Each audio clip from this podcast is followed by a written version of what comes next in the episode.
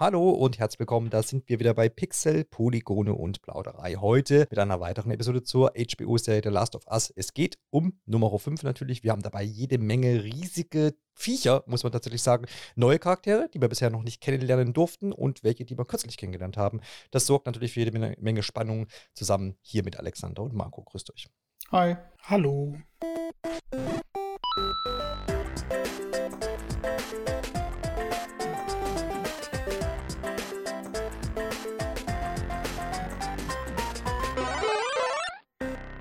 Bevor wir uns jetzt hier in diese Episode Nummer 5 reinstürzen, sprechen wir natürlich noch ein bisschen über die Auswirkungen von Episode 4. Und da ist natürlich unser Experte Alex immer zuständig, der dann immer so in den letzten, in den Tagen nach der Ausstrahlung ähm, so ein bisschen umherfuchst und das eine oder andere aufsammelt. Wie sieht es da aus? Äh, ja, diesmal tatsächlich nicht so viele Infos, aber ich kann eigentlich allen äh, Zuhörern und Zuhörern nochmal nahelegen, sich ähm, zusätzlich zu unserem Podcast natürlich den offiziellen Podcast ähm, von HBO immer nochmal anzuhören nach den Folgen. Die ähm, haben da immer die Macher zu Gast. Und das sind so rund 30 Minuten, in denen es halt einfach so ein bisschen ähm, Insights zur ja, aktuellen Folge gibt. Und da habe ich so ein paar ganz nette Sachen mit raus äh, mitgebracht. Ähm, zum Beispiel kam nochmal zur Sprache, was wir, glaube ich, auch in der letzten Folge angesprochen hatten, ähm, wieso es in der Serie jetzt äh, Kansas ist statt Pittsburgh, ähm, wo Joel und Ellie landen. Äh, und zwar war das ja ähm, hauptsächlich, wie wir auch vermutet hatten, ein logistischer Grund. Ähm, es wurde wohl, die Serie wurde wohl in Alberta gedreht. Und ähm, man hat gesagt, die Stadt da ähnelt halt eher Kansas als Pittsburgh. Und deswegen hat man sich halt kurzerhand dafür entschieden das so für die Serie umzuschreiben und hat aber auch nochmal einfach betont, dass es auch einfach überhaupt nicht wichtig ist, wo das spielt, sondern dass der Inhalt, halt, was halt erzählerisch erzählt, also übermittelt wird, dass das halt ähm, übereinstimmt, ja. Genau, also so viel dazu. Da lagen wir also anscheinend tatsächlich richtig mit. Ähm, genau. Und ähm, was ich noch ganz spannend fand, ähm, weil wir da auch, glaube ich, schon so ein bisschen drüber gesprochen hatten, ähm, ähm, da ging es um Perry. Ähm, das ist dieser bärtige Typ, den wir jetzt auch in Folge 5 nochmal äh, gesehen haben, der die ganze Zeit an der Seite von Kathleen ist. Ähm, das war ganz interessant. Da wurde gefragt, ähm, warum, ähm, naja, er Kathleen so auf allen ihren Anweisungen tatsächlich einfach so folgt. Und da hatten die Macher dann gesagt, ähm, dass, dass es ihnen wichtig war, dass es genau diese Frage beim Zuschauer aufkommt und dass man das halt in der nächsten Folge, also jetzt die von dieser Woche, ähm, Folge 5, dann eben aufklärt. Ähm, und ich glaube, wir haben tatsächlich so ein bisschen was dazu erfahren. Ähm, ich glaube, dass Perry in dieser Folge, wenn wir da gleich auch drüber sprechen, ein bisschen mehr, ähm, ja, ein bisschen mehr Charakter bekommen hat. Ähm, aber so richtig zufriedenstellend war das jetzt für mich ehrlich gesagt dann immer noch nicht. Ähm, genau. Und noch ein letzter Fakt, den ich mitbringen kann. Da ging es darum, Joel hat ja am Ende der vierten Folgen, bevor sie sich schlafen legen, die, diese Scherben verteilt, als ja, Sicherheit quasi, ähm, dass, dass sie aufwachen, wenn sich jemand ihnen nähert, während sie schlafen. Ähm, das funktioniert ja nicht. Damit endet ja auch Folge 4, ähm, dass sie dann ja eben in dieser Situation sind, wo eben eine Waffe auf sie gerichtet wird.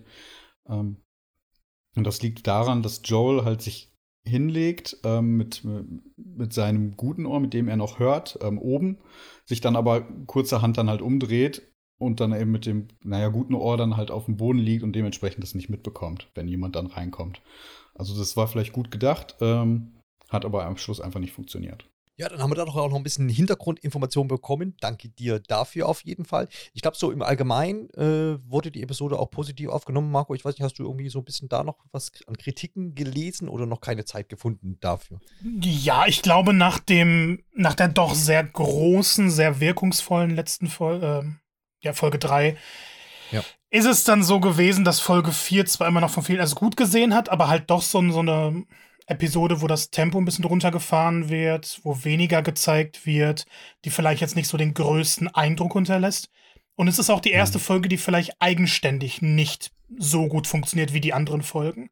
Ich meine, klar, die waren ja auch verbunden, aber man hatte immer so einen Storyfaden, der dann abgearbeitet wurde. Und hier merkt man dann schon, okay, das, das fühlt sich so an, als ob es eine Doppelfolge ist. Genau, der hat ja auch mit dem Cliffhanger aufgehört letztendlich. Alex hat es ja gerade schon erwähnt, das Auftauchen ähm, der beiden Protagonisten da jetzt äh, in Elise und ähm, Joels Schlaflager dort in dem Gebäude. Und damit setzen wir ja dann auch heute ein. Wie das so oft mit ist äh, mit Cliffhangern, die werden nicht gleich aufgelöst. Ähm, und so ist es jetzt eben hier auch bei Episode 5, denn äh, Marco, wir bewegen uns ja hier dann doch nochmal in einer ganz anderen Szenerie zu Beginn. Wir sehen auch erstmal gar nicht Ellie und Joel. Das heißt, man diese Erwartungshaltung von wegen, was ist da passiert, wird, wie gesagt, äh, jetzt nicht gleich ähm, ja, beiseite geschafft. Da müssen wir wohl oder mussten wir dann auf jeden Fall noch ein bisschen warten. Genau, es ist nämlich wieder Zeit für einen Flashback. Diesmal geht es aber nur so 10, 11 Tage in die Vergangenheit. Ähm, Fand es immer ganz witzig, weil jetzt beim Schauen der, der vierten Folge kam halt immer wieder auch die Frage auf, ja, was ist da eigentlich passiert, etc. Es wird jetzt gezeigt, und zwar haben die QZ-Bewohner Fedra gestürzt. Und das war dann nicht einfach so eine schöne Bilderbuchrevolution, sondern die Soldaten, man sieht halt, wie sie weiterhin auf brutalste Weise ermordet werden, erhängt werden, verbrannt werden. Und irgendwo in dem ganzen Chaos stecken Henry und Sam, die beiden, die wir nur kurz in der letzten Folge gesehen haben, die aber ständig erwähnt wurden, und ähm, verstecken sich. Denn sie werden gesucht, wissen wir ja auch. Ähm, was relativ interessant ist und was dann auch eine, eine, Abweichung wieder vom Spiel ist, ist, dass Sam, das ist der kleine Achtjährige, ähm, der ist taub. Er hört nicht. Das heißt, er unterhält sich auch mit Henry in Gebärdensprache. Kathleen ist weiterhin irgendwie so, so eine Figur, bei der man vielleicht nicht immer merkt, wie wütend sie ist. Ähm, mhm. Aber sie unterhält sich in, in so einem kleinen Gefangenenlager mit Leuten, die als Verräter und Informanten bezeichnet werden. Und zwar haben die in der vorherigen Zeit Informationen an Fedra weitergegeben, wenn jemand was Illegales gemacht hat, beziehungsweise irgendwas, was gegen Fedras Richtlinien verstoßen hat. Ähm, Leute wurden verraten und dann teilweise halt brutal verprügelt, in einigen Fällen sogar ermordet. Ähm, und dafür gab es dann als Belohnung sowas wie Medizin oder auch einfach nur Nahrungsmittel. Und die sollen jetzt Kathleen sagen, wo Henry ist. Viele wollen gar nicht großartig ähm, irgendwo wo sagen, wo die sind oder wo halt in dem Fall jetzt der Arzt ist, der wird auch noch gesucht.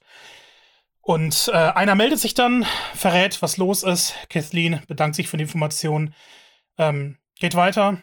Es wirkt kurz so, als ob die, die ganzen Leute dann überleben würden, weil sie halt Informationen weitergegeben haben. Aber nee, die werden dann von Perry, das ist dann ihre rechte Hand, ähm, und seinen Männern alle getötet. Also quasi da ne, was versprochen, was dann nicht eingehalten werden konnte in dem, in dem Sinne.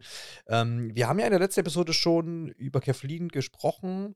Äh, Melanie Linsky. Hm? Ist, ist richtig, ne? Ja. Ähm, genau, ähm, als Schauspielerin, die da die Kathleen spielt.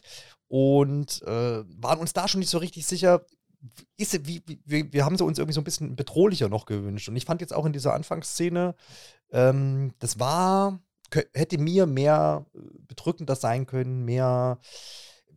Ich weiß nicht. Also ich, ich, ich bin fast schon so weit zu sagen, da wäre vielleicht ähm, für meine, ähm, für mein Empfinden jemand, der mehr böse ist, mehr böse wirkt, mehr mhm. irgendwie eindrucksamer ist, hätte ich mir an der Stelle gewünscht. Ich, ich, kann es selber nicht besser, aber irgendwie, es bleibt irgendwie so ein bisschen bei dem Gefühl, Marco, das ist ja eben auch schon angedeutet, dass, ähm, es ein bisschen tick bedrohlicher sein könnte. Ich kann mir auch nicht vorstellen, dass es, genau so wirken soll. Ich weiß es nicht. Ich glaube, du hast letztes Mal gesagt, dass sie so ein bisschen wie eine Lehrerin wirkt.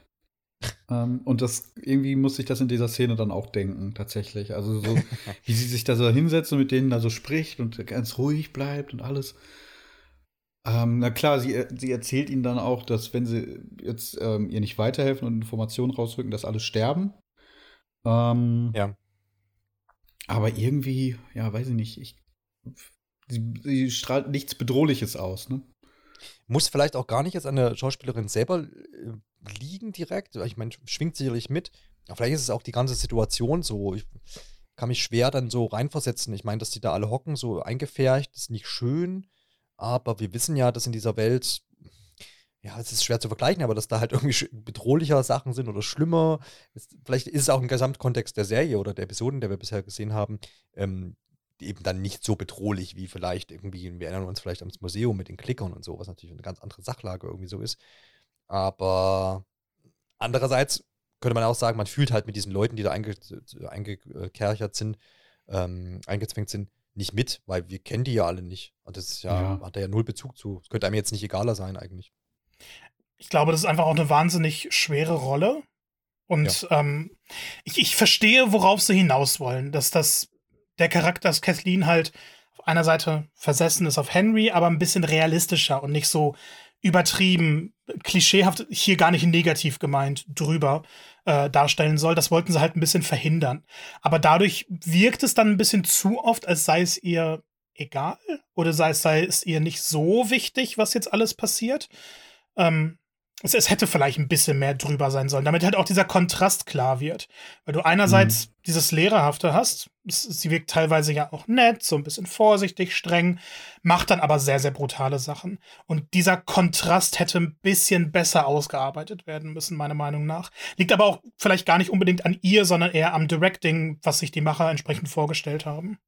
Ja, also das beste Beispiel für, glaube ich, so eine Figur, die so angelegt ist, die mir jetzt gerade einfällt, wäre Gus Fring aus ähm, Breaking Bad. Das ist ja auch ein total ruhiger, ordentlicher Mann, der ja auch nach außen die ganze Zeit immer dieses ähm, Image pflegt, ne, damit er nicht auffällt, ähm, aber dann halt auch wahnsinnig brutale Dinge einfach tut, ähm, dass er dann immer so aus ihm rausbricht. Also er ist ja da auch immer sehr entschlossen.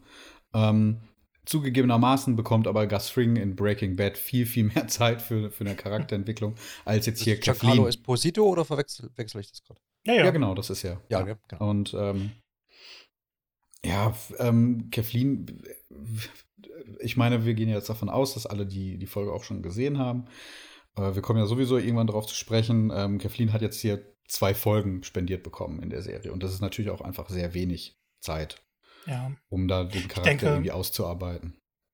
Und, und gerade wenn du so den Breaking Bad-Vergleich ziehst, sie ist ja doch emotional aufgewühlter von der Geschichte her. Und es ist alles gerade ja. erst passiert, unkontrollierter etc. Also ähm, Gus ist ja so ein bisschen Mastermind, sie ist eher, hm, muss jetzt gerade funktionieren, hat aber falsche Ideale im Kopf. Aber wie gesagt, man hätte dem einfach noch ein bisschen mehr Raum geben müssen und ein bisschen profilierter ausarbeiten, gerade wenn man so wenig ja. Zeit. Es ist halt eine Rachegeschichte bei ihr, ne? Also es geht eigentlich geht sie am Schluss genau, nur um Rache. Ja, ja.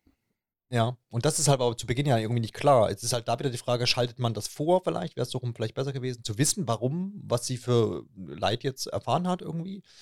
Ähm, um dann das nachvollziehbar zu machen oder das, hätte das nicht funktioniert für dich, Marco? Ach, ich, ich glaube, so wie sie es gemacht haben, ist es eigentlich nicht schlecht.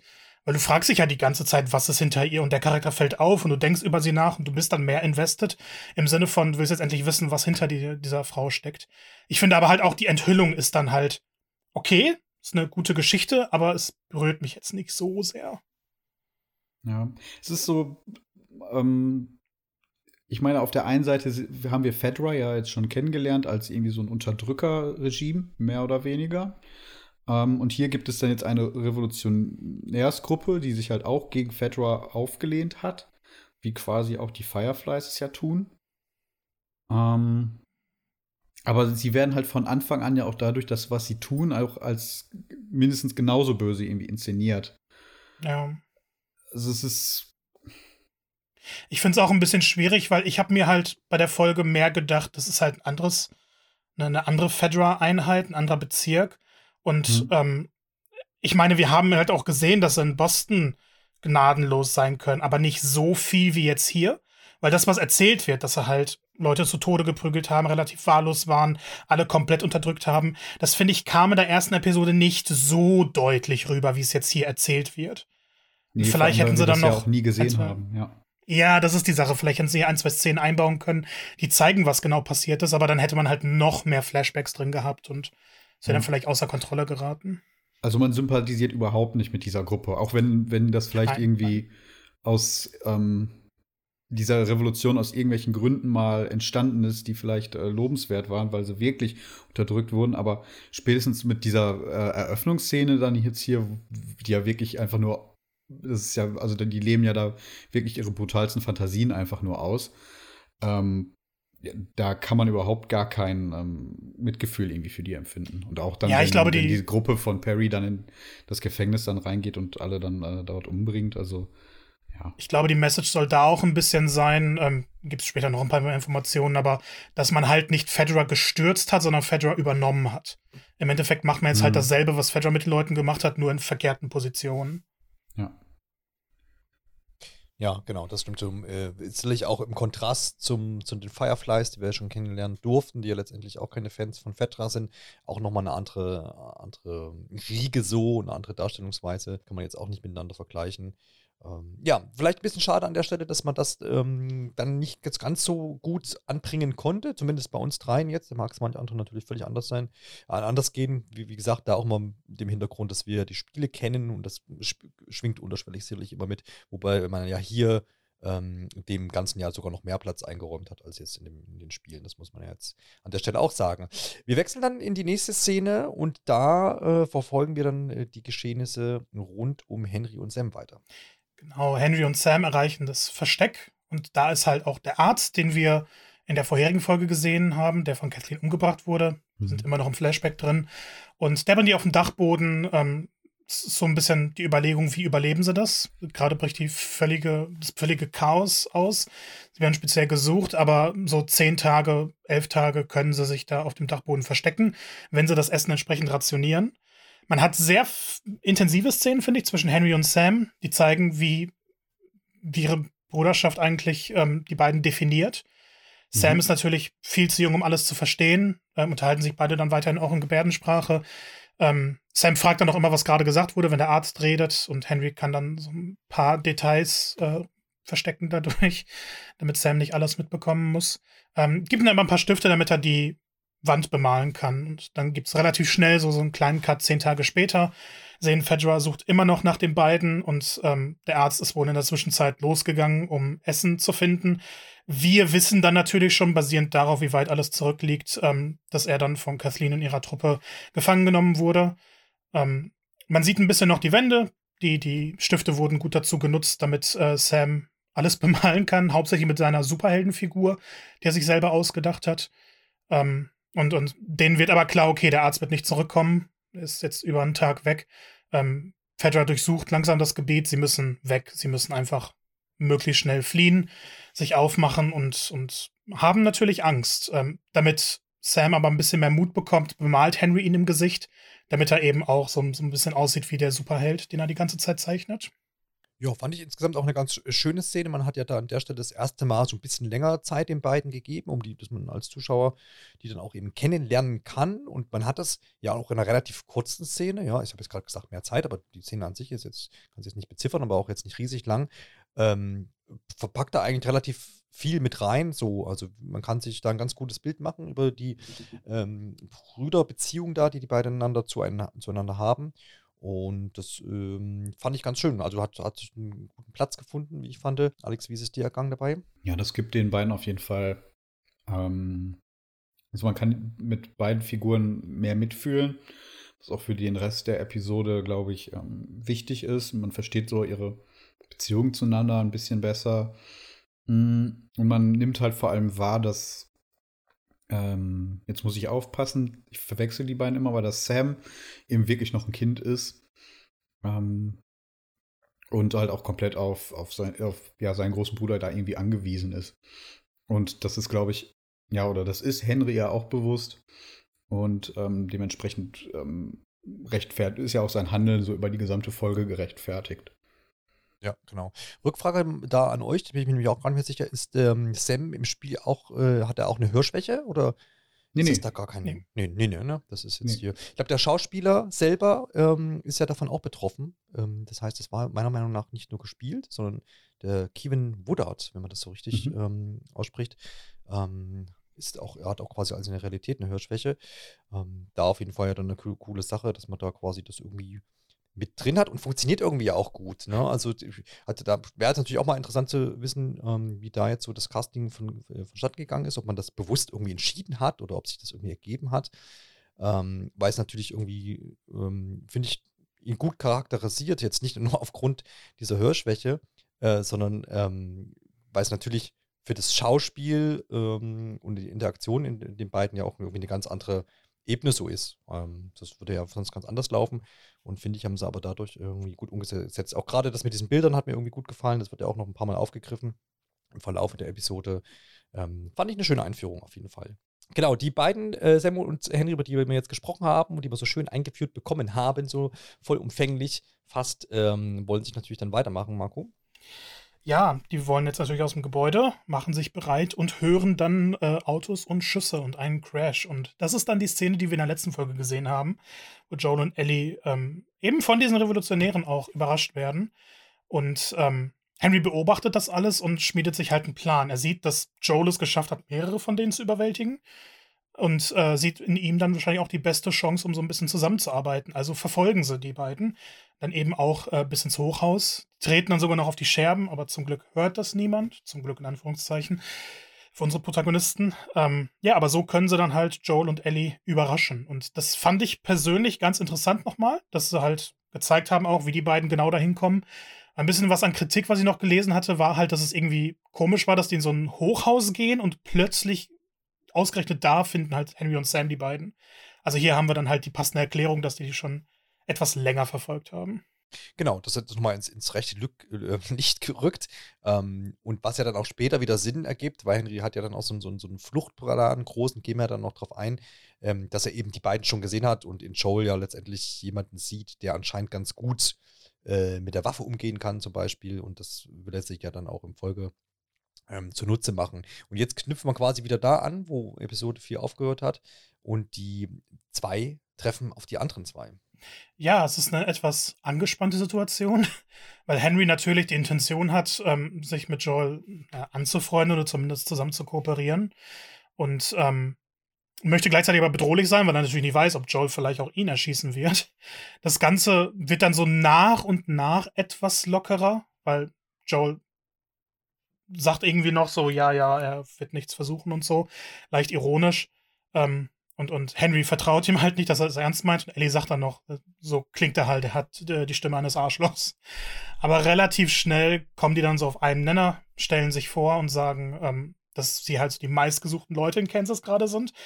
Aber dass es Joel und Ellie auch sind. Also sind sie irgendwie im selben Boot. Und gibt es auch einen relativ äh, schönen Cut. Auf einmal sitzen alle zusammen, essen was.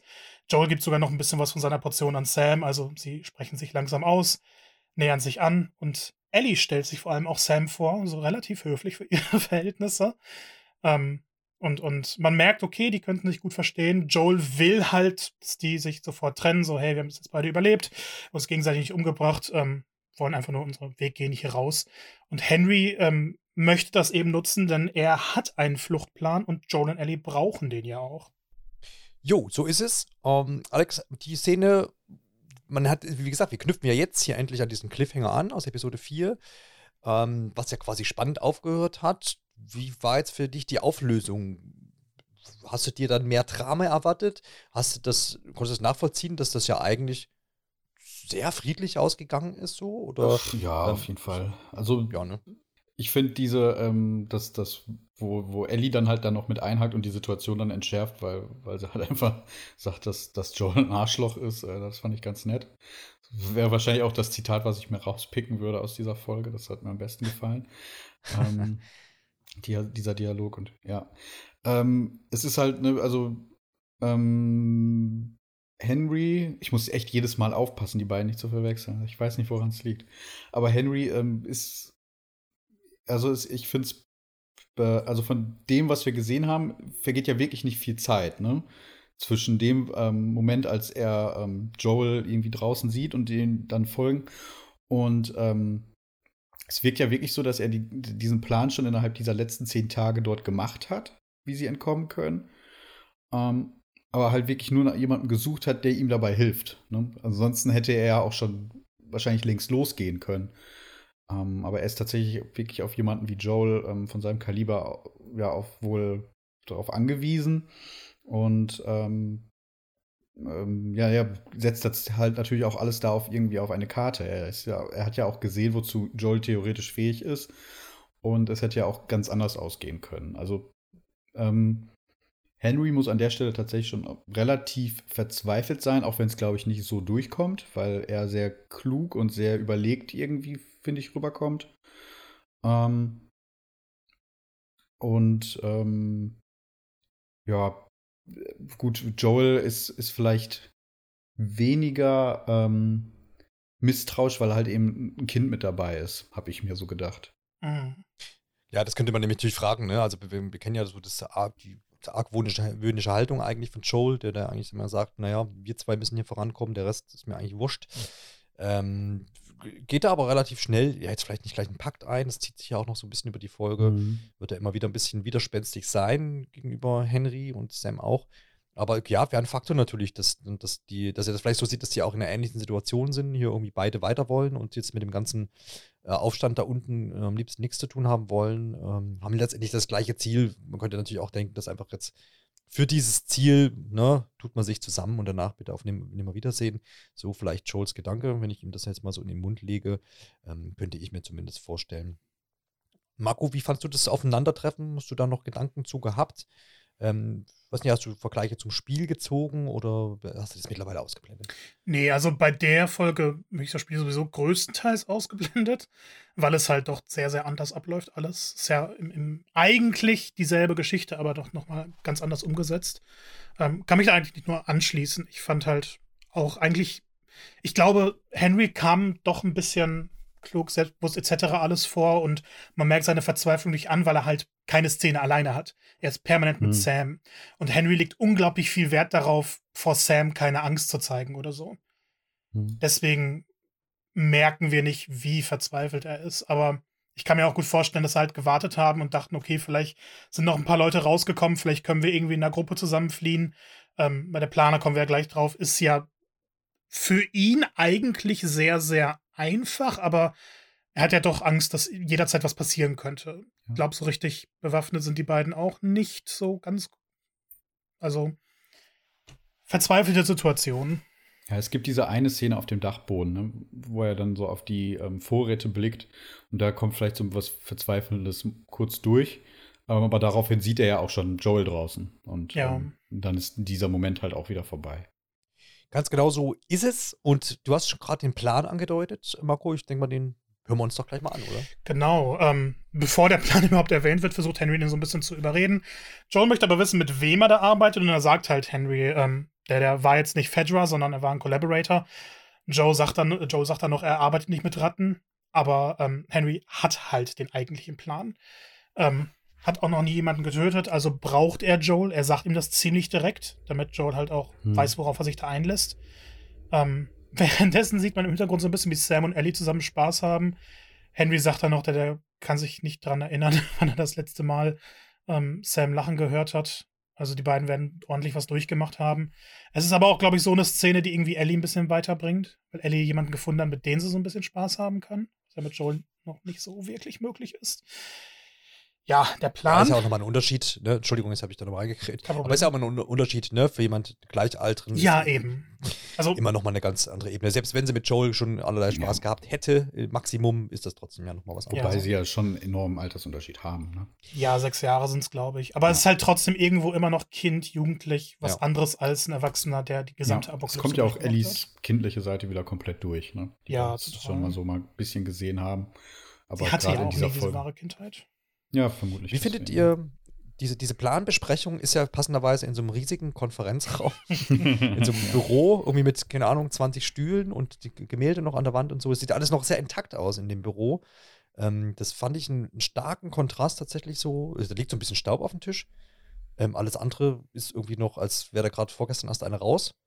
Ähm, fand ich einen starken Kontrast zur bisherigen Welt hat mich tatsächlich so ein bisschen, also mich hat es ein bisschen gewundert. Ich dachte so, wieso, wie realistisch ist das jetzt, dieses, dieses, ähm, dieses Büro da noch so intakt ist, riesiger Tisch, den hätte auch bestimmt schon jemand rausgeholt. Gut, ist wahrscheinlich auch zu schwer. Und wer ähm, geht so weit nach oben und holt einen Tisch raus? ja, also, ja, so wertvoll. Die schönen Stühle auch, ist alles, ist mir ein bisschen zu clean gewesen in der, in, in, in der Szene. Aber es passt natürlich zur Planbesprechung und Marco, da wolltest du nämlich jetzt drauf. Mir ist, mir ist noch ein Detail aufgefallen. Ja. Wenn man ähm, an einer Stelle hinten rausguckt aus dem Fenster, sieht man da zwei Autos langfahren. Nein. Doch, und ich hoffe einfach, dass es natürlich die von diesem, dieser Revolutionärsgruppe da sind. Dann die Jeeps, die da auf Patrouille sind und nicht irgendwelche Autos, die vergessen wurden rauszuretuschieren. Worauf du so guckst. Ja. Marco, es ging um einen Plan, glaube ich. Jetzt. Genau. Ähm, das Gebiet, das Kathleen kontrolliert, hat halt seine Grenzen und diese Grenzen werden überwacht, damit niemand reinkommen, niemand rauskommen kann. Ähm, jetzt halt nochmal versteckt, weil sie wissen ja, Henry will fliehen. Henry ist noch in der Stadt. Ähm, das der, der, der Fluchtplan wäre aber, dass es unter der Stadt Tunnel gibt und durch diese Tunnel kann man die bewachten Grenzen umgehen. Beziehungsweise an einem bestimmten Punkt rauskommen, dort über eine Brücke gehen und dann ist man raus aus Kansas. Ähm, Henry ist sich auch ziemlich sicher, dass dieser Punkt halt da nicht bewacht wird, dass sie da ähm, überhaupt keine Probleme haben, rauszugehen.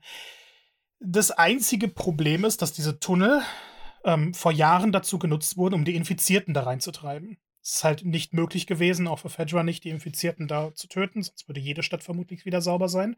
Sondern sie haben sie in den Untergrund getrieben und äh, dort gelassen. Deswegen geht keiner an dieser Tunnel, weil alle halt wissen, okay, da sind Infizierte drin. Henry sagt aber, dass er erfahren hat, dass vor so zwei, drei Jahren ähm, Fedra diese Tunnel gesäubert hat. Das konnten sie dann mit einem System machen und dass die jetzt eben sicher sind und dadurch Fedra halt auch ähm, so, so ein Geheimtunnel im Endeffekt hatte. Sagt dann sogar noch, das ist das einzig äh, gute Ding, das die Faschisten jemals getan haben.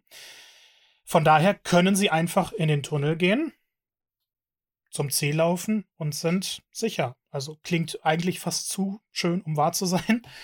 Ähm, Joel und Ellie erzählen dann noch so ein bisschen, dass sie zwei Klickern begegnet sind und, und das auch überlebt haben und halt nochmal dadurch verdeutlichen, hey, die sind wirklich gefährlich. Henry nutzt das aber eher so ein bisschen als, als Bestätigung für ihn, so, okay, die haben eine Begegnung mit zwei Klickern überlebt, das sind halt die perfekten Leute. Denn es kann natürlich immer was passieren. Es könnte sein, dass da noch irgendwo ein Infizierter ist. Es könnte sein, dass sie irgendwie doch Fedra begegnen. Ähm, deswegen ist es halt zu riskant. Und Henry weiß auch, er kann Sam dieser Gefahr nicht einfach aussetzen, wenn sie nicht wissen, was kommt und niemanden haben, der sie irgendwie ein bisschen beschützen könnte. Und äh, Joel ist, ist extrem genervt von dem Plan, er hat aber wirklich keine andere Wahl. Er kann nicht durch die Stadt gehen, er kann nicht durch die Grenzen gehen, er ist in diesem Fall auf Henry angewiesen. Ich finde auch den Plan total super. Für, für, mich hat sich das auch alles logisch angehört, so. Mhm. Die Versatzstücke, auch ne, diese, diese Abhängigkeit von den, den Vieren jetzt voneinander, dass die einander letztendlich ja auch brauchen. Der eine hat den, den Plan, weiß, wo es lang geht, hat mhm. es schon ausgetüftelt. Der andere soll dafür sorgen, irgendwie ein bisschen den Weg freizuräumen, falls dann doch irgendwie Hindernisse auftauchen. Ähm, und da kommt für mich dann auch so ein bisschen Spannung auf. Da denke ich mir, jetzt, jetzt kommt diese Episode in Fahrt. Ähm, und die, diese Flucht wird ja dann, dann, dann folgen. Und irgendwie so ist es ja auch. Dann, das ist so ungefähr, naja, ich glaube, gut 20 Minuten sind da dann rum zu dem Zeitpunkt, wo sie dann sich in die Tunnel aufmachen. Und ähm, das, da, da habe ich mich dann gefreut. Jetzt, jetzt geht's los. Nicht, dass das vorher jetzt alles irgendwie doof war oder sowas, aber der Spannungspunkt, der, der hat dann da Fahrt aufgenommen. Wie wenn man in der Achterbahn sitzt und quasi hochgerattert wird ähm, auf den Höhepunkt zu und dann geht es nur noch feuerfrei. Dann muss es aber natürlich noch ein bisschen warten, ne? Also. Das, das, ja, du fährst sehr lange deine, deine Achterbahn, um bei dem Bild zu bleiben. ja, aber auch das kann oben. schon sehr spannend also. sein. Ja, also das, das, Hochziehen kann auch schon sehr aufregend sein. ja, ja genau. Ja. Ähm, habt ihr euch auch gefragt, wie Federal ähm, die Infizierten in den Untergrund getrieben hat? Alex ist heute hier für die, für die, ähm, wie sagt man denn? Ich weiß gar nicht, für die Realismusüberprüfung. Nee, also. Aber ja. könnt ihr, wie, wie hat man die in die, in die, in die, in die Ja, ganz normal halt. wie Nur ein Kescher oder was? Großen Kreis, großen Kreis gebildet, Halbkreis und dann wie so eine Schafherde halt. ich könnte mir echt vorstellen, dass sie irgendeine Form von Köder benutzt haben. Also im Sinne von äh, Leuten, die sie eigentlich beschützen sollten.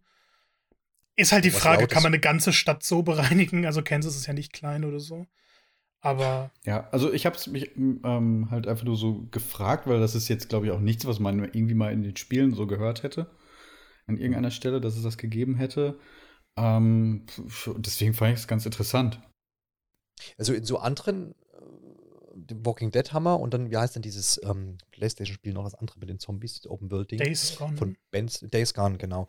Ähm, da, äh, auch in beiden Formaten, da ist, wenn ich mich nicht irre, nutzt man ja schon so kleinere Zombie-Gruppen, wie man sie da nennt, um irgendwie so als Abwehrmechanismus für wiederum andere Menschen oder hm. als Fallen oder sowas.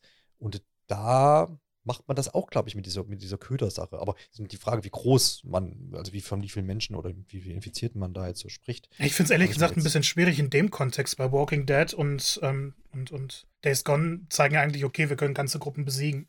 Und ja, Last of Us, ja. die Serie hat ja wirklich gezeigt, okay, ein, zwei sind halt schon eine große Gefahr, auch wenn du bewaffnet bist. Ja, das stimmt. Ja, zumal also die ja jetzt auch auf jegliches Geräusch irgendwie reagieren, ne? Es ist, ich habe es mir halt wirklich gefragt, ich hätte gerne dazu mehr erfahren. So. Oder vielleicht haben sie einen riesigen Lautsprecher in die Tunnel. Das kann auch sein, ja. Ja, mit Musik. Und dann die Tunnel ja. zugebombt, oder? Ja. So, vielleicht dann die Frage an euch da draußen an, an den Empfangsgeräten. Wenn ihr Ideen habt dazu, bitte in ja. die Kommentare, äh, gerne auf Twitter, Instagram. Und dann könnt ihr euch uns verraten, wie das funktioniert, funktionieren könnte. Ich bin mir da auch nicht ganz schlüssig. Aber Alexander, schön, dass du dir, dir um sowas Gedanken machst. Weiß, wer weiß, vielleicht wird es mal wichtig, ne, wenn der Cordyceps. Ja, ähm, ja das ist halt auch nochmal so ein Punkt. Es ist halt nur mal ein Pilz. Ne? Und wir haben halt auch gesehen, dass der so über den Boden wächst und so weiter. Der muss ja mhm, dann da auch weggebrannt worden sein oder wie auch immer. Mhm. Ja. Einfach wird es nicht gewesen sein. Einigen, einigen wir uns vielleicht darauf. Ähm, ja. Und, äh, dann, ja, und vor allem, ne, dass, dass das halt so ein Geheimnis mehr oder weniger ist. Ne, dass die in den Untergrund gebracht wurden. Deswegen, ja, also das, das wissen alle. Das Geheimnis ist, dass der Untergrund dass mittlerweile leer ist. Genau. Ah, okay. Ja, dann habe ich das falsch verstanden. Genau. Was zur nächsten Frage äh, geführt hat, warum ist da wieder jemand runter und hat die alle, hat die alle vernichtet, um, um diesen Tunnel Gut, die, die äh, Auflösung bekommen wir ja noch zum ja. Ende der Folge und äh, die Andeutung gab es ja auch schon in der letzten Folge. Ne? Ja. Das ist richtig. Ja. Das, das, da, das ist richtig. Absolut. So, wo sind wir? Wir müssen durch die Tunnel jetzt. Ähm, und das ist das große Ziel. Über die haben wir uns jetzt mehrere Minuten unterhalten. Und dennoch, oder gerade deswegen, äh, gehen die vier jetzt dahin. Genau, das klappt auch relativ problemlos. Die sind dann im Tunnel. Ähm, Henry ist direkt so, so euphorisch. Yay, wir sind da. Wir sind jetzt eigentlich schon fast entkommen. Joel ist aber noch total vorsichtig, sagt ihm auch, er soll leise sein, die wissen nicht, was da ist. Und Henry meint dann, naja, dein, dein, also zu Ellie, dein Dad ist irgendwie ein Pessimist. Wunderbare Szene, beide sagen gleichzeitig, also ich bin nicht ihr Dad, beziehungsweise er ist nicht mein Vater. Es kommt so aus der Kanone geschossen. Hm. Gehen ein bisschen durch diese Tunnel und äh, sie finden, also ich, ich weiß nicht, ob es ein unterirdischer Kindergarten war, einfach irgendwie so ein Kinderraum oder so. Es hatte für mich irgendwie das, das, die Atmosphäre eines Kindergarten. Wirkt ähm, ja zumindest so, als hätten sich da lange Kinder, vermutlich dann auch mit Erwachsenen hoffentlich ja. irgendwie aufgehalten und sich ein bisschen häuslich eingerichtet. Ne? Genau. Sam ist auch total begeistert davon, genauso Ellie.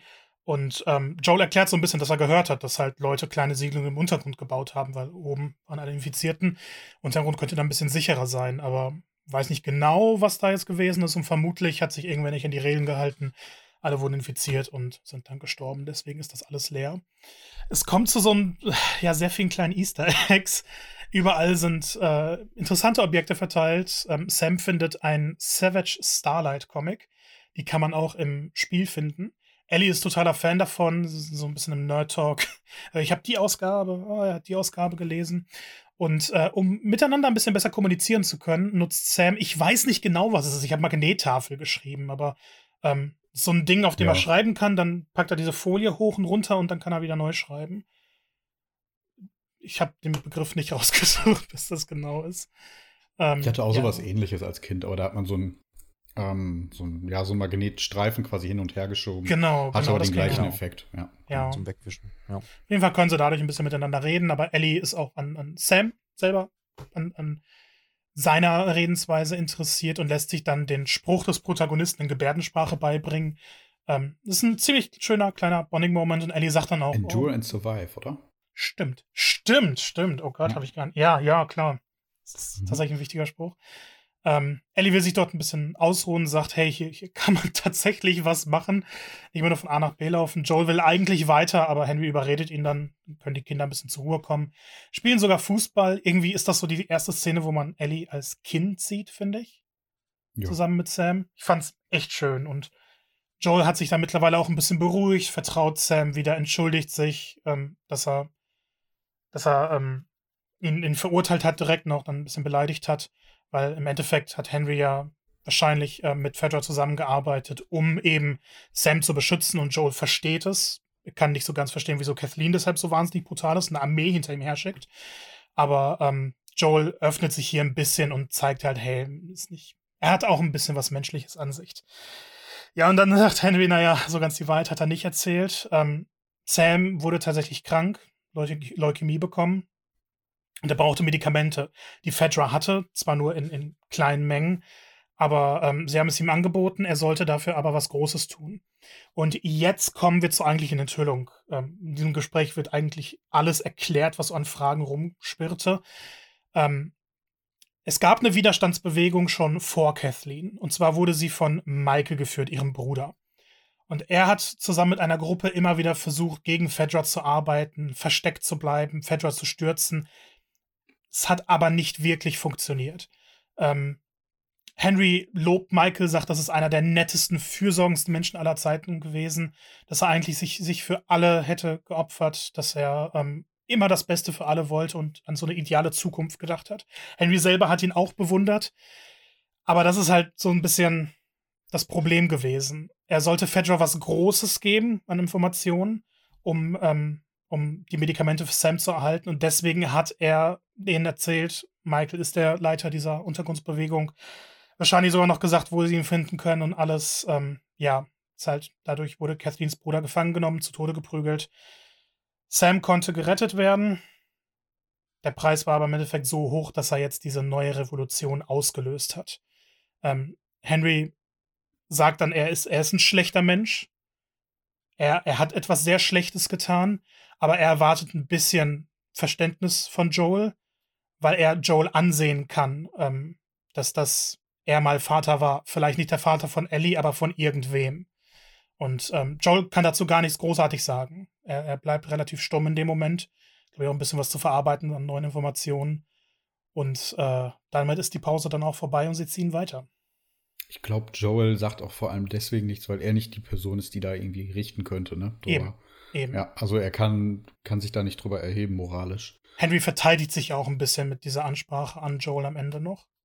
Ja, wobei es wahrscheinlich gar nicht notwendig wäre gegenüber Nein, Joel. absolut. Nein. Ja, genau. Ja, also da die Verbundenheit zwischen diesen beiden äh, Vaterfiguren letztendlich ja dann, oder Bruderfiguren letztendlich, aber der, der Henry ist natürlich wahrscheinlich auch Ersatzvater dann in gewisser Weise geworden für Sam. Äh, zumindest hat er die Rolle eingenommen und die Verbundenheit zwischen Henry und ähm, Joel eben, die man da auf jeden Fall spüren kann, obwohl sie natürlich jetzt nicht zum Ausdruck gebracht wird, aber ähm, ähnliche Schicksale erleiden müssen, beziehungsweise natürlich Joel mit dem Verlust seiner Tochter nochmal ein anderes ähm, Schicksal. Und ja, Henry hatte natürlich die Möglichkeit, durch eine ja, moralisch verwerfliche ähm, Entscheidung sicherlich in seiner Vergangenheit, ähm, seinen Bruder dann zu helfen. Äh, was natürlich, ja, äh, ich, man könnte jetzt sagen, Joel hätte wahrscheinlich genauso gehandelt, könnte, könnte man so sagen, ähm, wenn er Sarah mit, mit, mit diesem, dieser Aktion quasi retten hätte können, oder jetzt in dem mhm. Fall vielleicht auch Ellie. Ähm, ich denke, da, da sind die beiden schon auf einem Nenner, denke ich mal. Ja.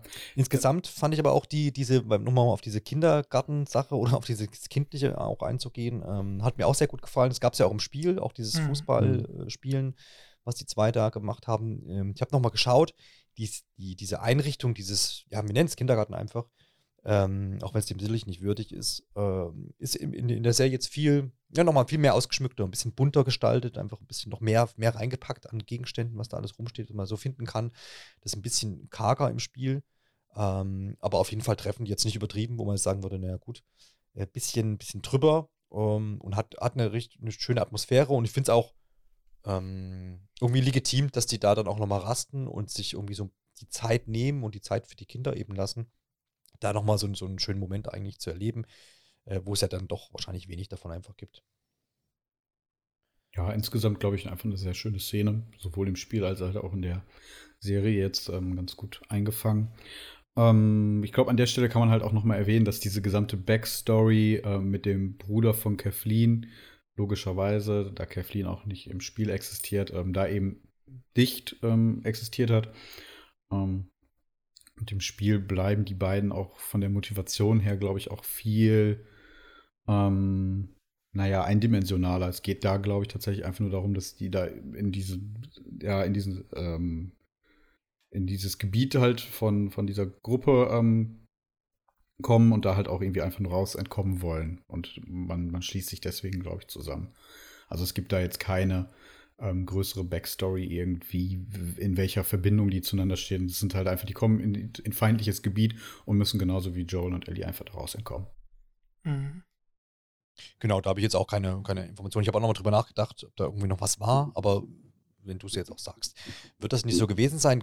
Dennoch, irgendwie weiß ich, dass ich ähm, vom Schicksal, was wir ja dann auch noch, äh, wo wir jetzt im Laufe der auch noch oder gegen Ende dann drauf eingehen werden, ich da trotzdem irgendwie einigermaßen betroffen war während des Spielens oder im Spiel.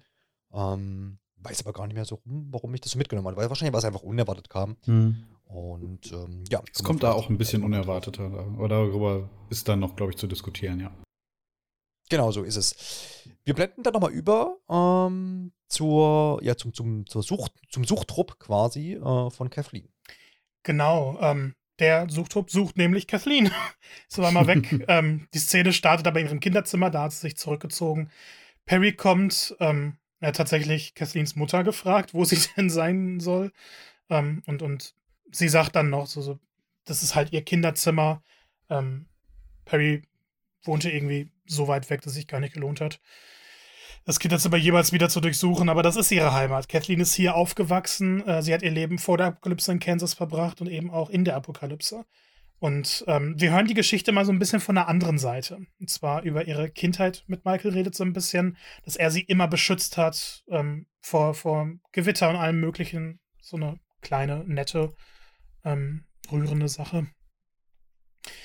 Sie erkennt dann eben auch an, dass das, was sie getan hat, der gesamte Umschuss, der wirklich überaus brutale Mord an den Soldaten, die Jagd nach Henry, das ist ähm, nicht das, was Michael gewollt hätte. Michael wäre relativ verstört gewesen, sogar was das angeht, weil das gegen alle seine Ideale verstößt.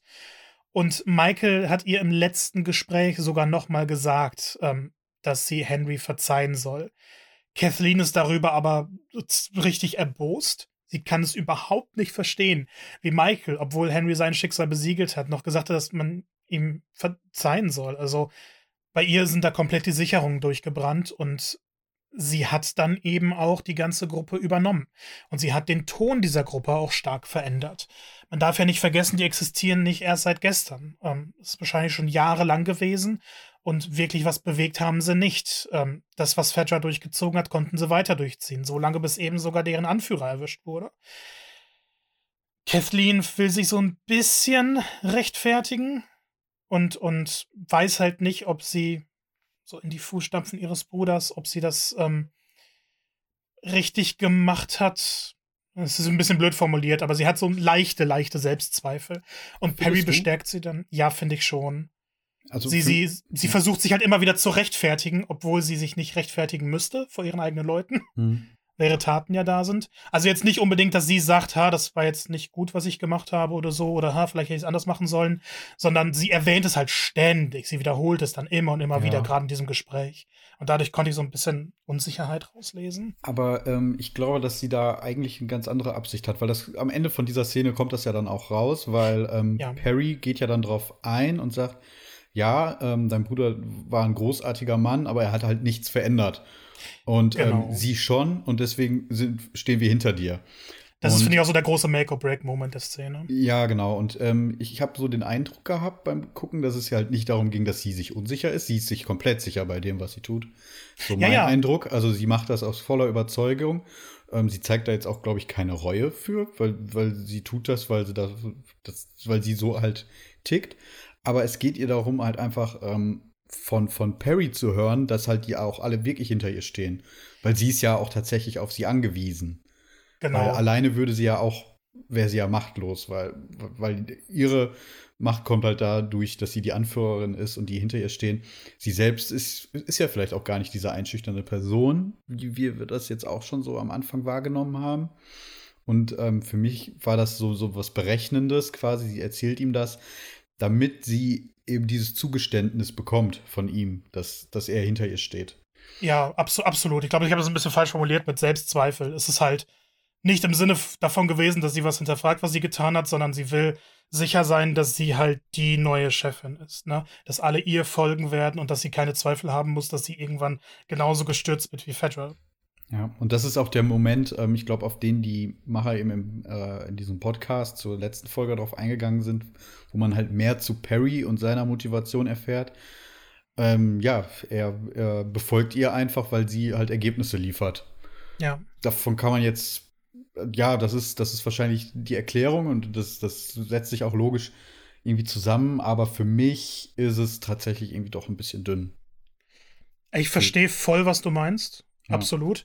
Ich glaube, hier muss man sich halt sehr viel dazu denken, basierend auf dem, was erzählt wurde. Es ist ja wirklich so, dass sie in dieser QZ waren, sie konnten mhm. nicht raus und wenn sie eben kein Teil von Fedra waren, dann wurden sie wie der letzte Dreck behandelt, hatten kaum was zu essen, waren wahrscheinlich jeden Tag fast vom Verhungern, haben gelitten ohne Ende und keinen ja. Ausweg gefunden. Und Kathleen war im Endeffekt die Einzige, die dann wahrscheinlich diesen Antrieb geliefert hat, lass uns mal wirklich brutal sein. Lass uns unsere Menschlichkeit so ein bisschen verlieren, aber dadurch unser eigenes Leben retten. In Anführungszeichen. Ja, es kommt nur nicht rüber, weil wir es nicht sehen. Es genau, wird immer wieder ein bisschen erzählt, hell, wir sehen ich da sagen. Ne? Genau. Das ist ja auch eigentlich ein klassischer Spruch. Ähm, man soll es halt als Macher dann eher zeigen und nicht erzählen. Ähm, ja, also für mich ist das, geht das deswegen auch alles, was da so erzählt wird, am Schluss nicht so ganz auf. Ja, ich verstehe, weshalb man dieser Gruppe, ähm, die im Spiel überhaupt gar keine Motivation hat und einfach nur die Bösen sind, ein ähm, bisschen mehr Background geben wollte. Das, das macht da auch Sinn, sonst glaube ich, würde vieles auch nicht funktionieren oder man hätte auch einfach nur wieder diese Action Pieces, wie es im Spiel ist. Ähm, aber man merkt halt vielleicht dann doch auch einfach dadurch, dass es alles so ein bisschen dünn bleibt, ähm, dass man es halt fürs, für die Serie dazu geschrieben hat. Und dass es eben nicht von Anfang an vorgesehen war für, die, für das Ausgangsmaterial. Ja, das, das würde ich gar nicht so kritisieren, weil Folge 3 hat ja gezeigt, dass neue Sachen, die reingeschrieben werden, gut funktionieren können.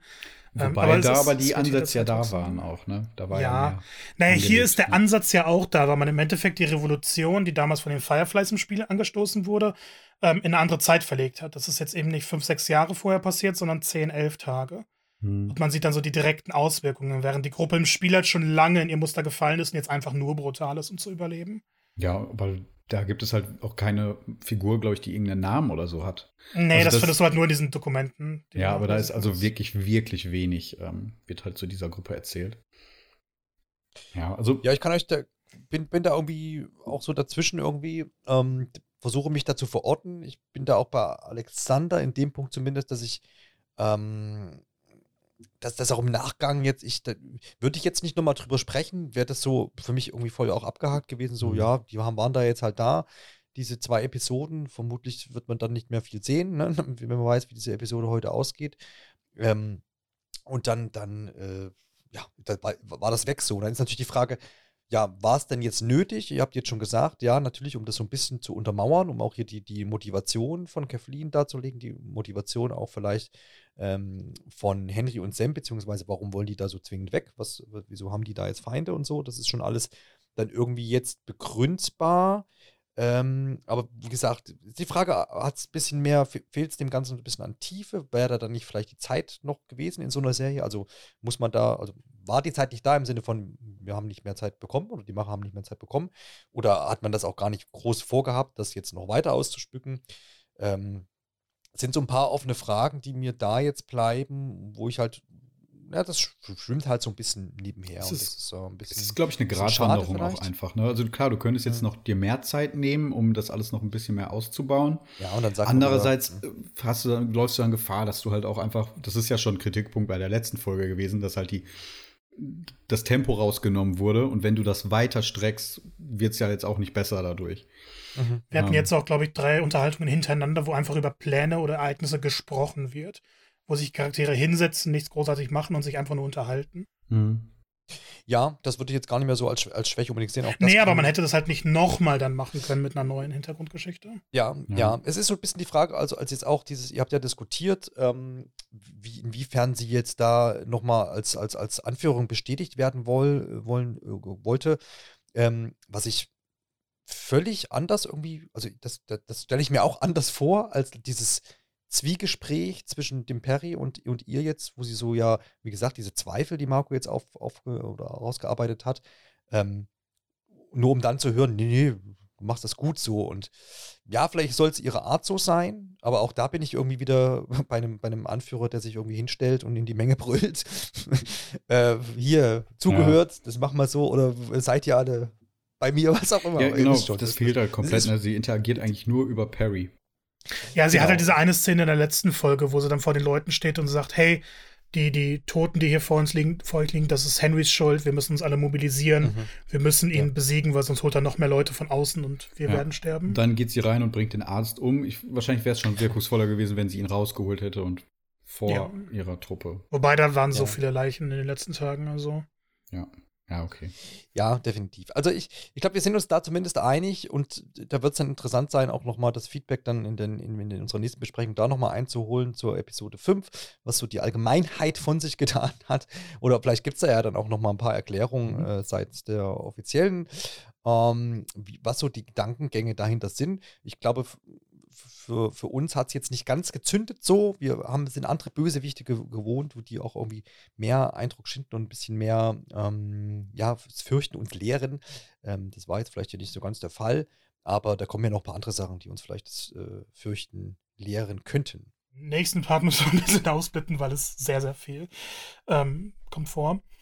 Die, sie kommen raus aus dem Tunnel, kein Infizierter, yay, große Feier äh, was vorher angeteasert wurde, stimmte vielleicht gar nicht so unbedingt, denkt man sich für einen Moment. Ähm, es ist auch draußen schon dunkel geworden. Das ist ja auch so ein bisschen der Grund gewesen, wieso Joel dann zugestimmt hat, doch noch ein bisschen zu warten. Ich hatte weniger gesehen. Und ich hatte diesen Moment, ich habe die Straße gesehen, diese Wohngebiete, und dann kam bei mir so dieser Klick, oh, das war die Szene im Spiel. Mhm. Irgendwie, also ja, es ist ja vieles wie im Spiel, aber bei der Szene hatte ich halt besonders diesen, diesen Moment, okay, das passiert jetzt.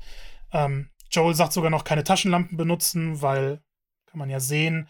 Er ist aber noch sehr paranoid, was das angeht. Ähm, Henry ist deutlich lockerer. Ähm, Der wird so überheblich, richtig, ne? Ja, wird total, ja. total. Ich glaube, da sieht man dann auch ein bisschen daran, dass er dann doch sehr in diesem einen Gebiet aufgewachsen ist. Mhm. Ähm, nicht so die Ahnung hat. Aber dafür ist Joel ja da, um, um sowas ja. sicherzustellen. Und äh, Ellie spricht dann sogar noch äh, mit und, und sagt, dass Sam und Henry doch bitte mit nach Wyoming kommen sollen. Die haben ja sowieso kein Ziel. Die haben kein Ort, wo sie sagen, wir wollen dahin, die wollen erstmal erstmal mhm. nur raus. Und ähm, Ellie beschreibt dann so ein bisschen schon ihre Beziehung zu äh, Joel in einer, in einer kleinen, etwas lustigen Szene. Ähm, weiß nicht, ich mag die Interaktion zwischen den beiden einfach total und genau das wird dann aber unterbrochen, weil jemand auf einmal anfängt zu schießen. Schießt nicht gut, verfehlt die Leute, ähm, die die Gruppe, aber man weiß, okay, da steht jemand, da ist ein Sniper am Fenster, verstecken sich hinterm Auto und sind alle so ein bisschen in Panik. Ähm, Joel realisiert die Situation immer relativ schnell und sagt, okay, er kann dahin. Weil der Schütze ist ja offensichtlich kein guter Schütze, wenn er die vier verfehlt hat, obwoal alle vier gedacht, ja, ja. die, die stehen ja offensichtlich auf der Straße. so weit daneben. Also Absolut. Wirklich. Also sie hatten wahnsinnig viel Glück, dass da ein sehr schlechter Schütze war. Ja. Ähm, Ellie ist so ein bisschen in Panik. Sie, sie glaubt nicht, dass Joel das schaffen könnte, aber Joel sagt, vertrau mir oder fragt noch, vertraust du mir? Ellie stimmt zu. Und ähm, Joel schafft es dann auch tatsächlich ins Haus. Ähm, er hat eigentlich nicht so viel Deckung, aber wird trotzdem nicht getroffen. Wir sehen gleich auch, wieso. Ähm, schafft es hinter das Haus und wir sehen dann auch in der Kamera tatsächlich die Brücke, über die ständig geredet wurde. Also sie sind ja wirklich fast da. Das sind vielleicht zwei Straßen, die sie noch gehen müssen, dann wären sie rausgekommen. Und im Haus trifft Joel auf einen Schützen und er ist erstmal schockiert, weil das ein alter Mann ist. Das erklärt relativ viel davon. Ähm, wieso er halt, also ist einfach nicht mehr mit genug für eine Waffe wahrscheinlich. Und hat auch diesen Posten gehabt, der eigentlich komplett unbedeutend für Kathleen ist. Sie hat nicht ihre besten Männer dahin geschickt. Hm. Ähm, naja, Joel hat dann so einen Moment, wo er halt nicht sofort losschießt, sondern ihm noch sagt, please don't do it. Also der, der soll seine Waffe nicht erheben. Joel möchte ihn nicht umbringen. Er tut es dann aber trotzdem und ähm, Joel ist dazu gezwungen, nach einem wirklich der kleinsten Bewegung zu schießen und ihn zu töten. Die Gruppe ist aber nicht in Sicherheit, weil sich Kathleen über ein Funkgerät meldet. Ähm, der Mann hat bereits Bescheid gegeben und die gesamte Armee von Kathleen ist jetzt eigentlich auf dem Weg dahin. Genau, im Kontrast äh, zum Spiel auch da nochmal, weil du hast ja gerade gesagt, dass Dunkelheit und schlechter Schütze und so, das hat man da auch so ein bisschen verdreht. Ähm, Im Spiel war es noch äh, hellerlichter Tag, mhm. herrlichter Sonnenschein und der Schütze war auch nicht alt, der hat nämlich viel besser gezielt, aber da gab es auch mehr Deckungsmöglichkeit. Da war es natürlich einfach ein bisschen mehr gamey, klar, ähm, wo man das natürlich auch ausnutzen konnte für diese Gameplay-Passage äh, ähm, letztendlich. Wäre jetzt hier eine Serie, hat man es gut gedreht, würde ich sagen, macht dann irgendwie Sinn, wie sie es da dann äh, dargestellt haben.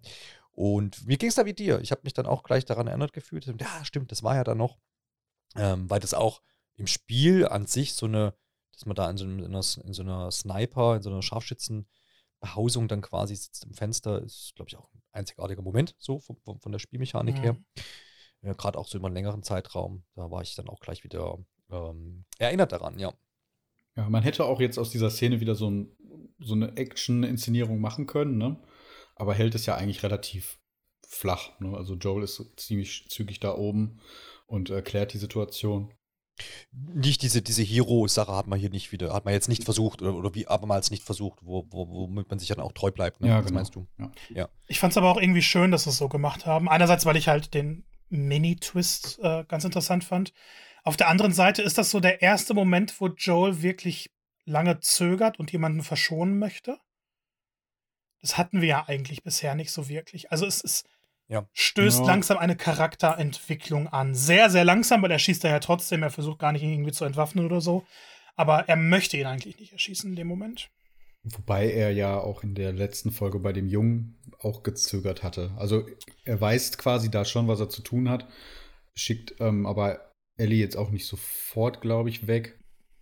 Ähm, ja, also er nimmt halt erst ihre Waffe und überlegt ein bisschen. Ja, genau. Also eigentlich, also er tut steht es da auch fest. Ja. ja. Aber er gibt, ähm, er gibt dem Mann ja eine Aus, einen Ausweg, also eine Möglichkeit, ne, dass genau. er halt irgendwie eine Stunde irgendwie ihm Zeit geben soll und ja. Das Ganze eskaliert dann und jetzt haben wir halt diese große Action-Szene.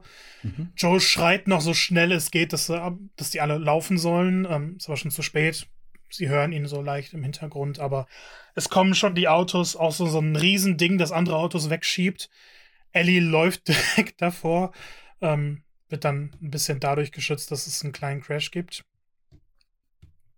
Ähm, alle laufen wirklich panisch hin und her. Situation eskaliert. Ähm, Auto geht in, in Flammen auf. Es ist sehr schnell und sehr chaotisch alles. Genau. Im Endeffekt ähm, resultiert das aber darin, dass die Gruppe sich wieder hinter einem Auto versteckt. Joel ist immer noch im Fenster. Er hat jetzt im Endeffekt die Sniper-Position ähm, eingenommen. Ich glaube, er ist, er ist sogar derjenige, ja, der den Fahrer erschießt. Genau. Er genau. erschießt den Fahrer von diesem ähm, riesigen Truck mit der Schaufel vorne dran, wo so auch total abartig eigentlich draufsteht, Run. Ähm, ja. Was eigentlich schon eine Menge über diese Gruppe wieder aussagt, wie brutal ja. die vorgehen und wie menschenverachtend die auch einfach sind. Einfach, es geht eigentlich nur darum, irgendwelche Gewaltfantasien auszuleben, hat man so das Gefühl bei denen. Ich glaube, der war auch schon ein paar Mal sehr präsent in, in einem der ersten Trailer, ne? Dieser, ja, ja, das hat man schon ein paar Mal gesehen, ja. Ja, ja. und ähm, ne, genau, er erwischt den, den Fahrer, dann fährt dieser Truck ziemlich äh, ich finde, ich musste kurz schmunzeln, weil er so stumpf einfach in dieses Haus reinfährt und dann da drin stecken bleibt. Das sah einfach irgendwie ganz lustig aus. Naja, aber. Ähm, Bisschen A-Team-Vibes. Ja, ich weiß nicht, irgendwie was. Also, es sah okay aus, aber ich musste ein bisschen lachen, ja, ja. Ne, und dann, ja, und er fängt ja dann noch Flammen und explodiert, genau. Ich glaube sowieso, die ganze Szene ist ein bisschen. Es klingt immer ein bisschen böse, aber es gibt so ein paar Checklisten, die amerikanische Serien abarbeiten müssen. Und, und wo man dann merkt, okay, jetzt, jetzt sind wir wirklich in der Serie. Ist jetzt nicht allzu realistisch, ein bisschen theatralisch alles. Ähm, das, das hatte ich das Gefühl dabei. Und es zieht sich ja dann auch so weiter, weil Kathleen Henry dazu aufruft, sich zu stellen. Henry macht das, er überlegt kurz, was er genau machen soll, aber er sieht halt, okay, die ihn, wenn sie rum ums Auto gehen und alle. Und versucht dann noch so ein bisschen auszuhandeln, dass wenigstens die Kinder gehen dürfen. Kathleen lehnt das komplett ab. Ich glaube, das hat auch keiner erwartet, dass sie darauf eingehen würde, mhm. nach allem, was wir von ihr gesehen haben. Ähm, und, und dann wird sie, finde ich, noch mal ekelhafter als von dem, was wir gesehen haben, weil sie dann halt ähm, auch sagt, sie versteht komplett, wieso er getan hat, was er getan hat. Aber hätte mal überlegen sollen, dass es vielleicht einfach in der Natur lag, dass Sam hätte sterben sollen. Und Kinder sterben halt die ganze Zeit.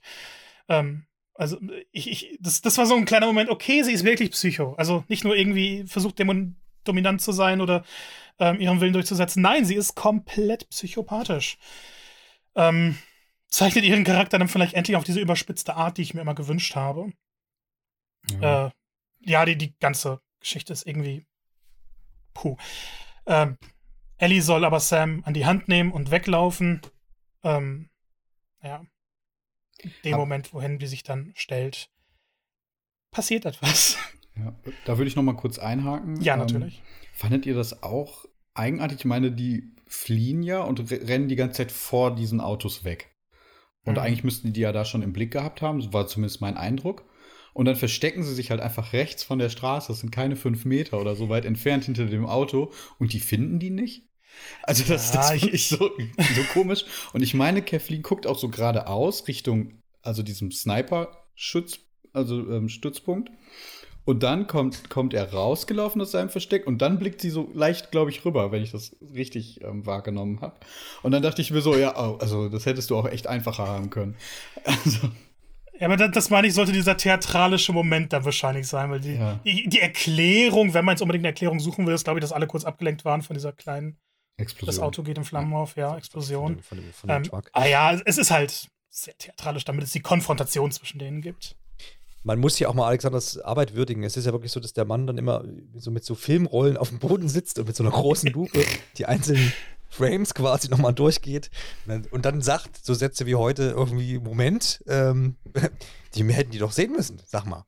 Ja, ich, aber so ist einfach, ich fand die Situation einfach irgendwie komisch. Also ich konnte mich da jetzt nicht so ganz reinversetzen, wieso die jetzt in dieser Position irgendwie sicher sein sollen, ja. Vielleicht liegt es auch daran, wenn man jetzt mit den Machern darüber sprechen würde, dass sie es so erklären, ja, weil ja immerhin ist da oben immer noch ein Scharfschütze. Den werden sie ja wahrgenommen haben. Ähm, und wenn man da jetzt hingehen würde, würde der vielleicht das Feuer eröffnen. Ne? Also so haben sie den jetzt quasi gerade in Stellung gehalten. Ich habe keine Ahnung. Ja, es ist, es ist tatsächlich, also ich weiß auch, was du ein bisschen so meinst, man kann darüber nachdenken, ob die, warum die jetzt in dieser Position dann angeblich sicher sein sollen, warum sie dort nicht entdeckt mhm. werden. Ähm, und dann natürlich auch dieses Riesenaufgebot an, an, an Menschen, die da ja. ähm, Keflin mitbringt. Ähm, die, hätten die, wären die wahrscheinlich vorangeschritten, einfach in ihrem Tempo, was sie ursprünglich angesetzt hatten, dann würde da jetzt keiner mehr stehen, auch die, auch unsere drei Hauptprotagonisten, die noch da unten sind, nicht. Und Joel hätte da oben allein gesessen wahrscheinlich. Aber sie halten ja dann eben inne, damit Kathleen auch noch mal sich in Szene setzen nee, kann. Klar. Es geht darum, dass man ja. noch mal diesen einen Dialog führt. Ja. Ähm, dass, dass auch dem letzten Zuschauer bewusst ist, ähm, ne, dass, dass Kathleen halt die Böse hier ist.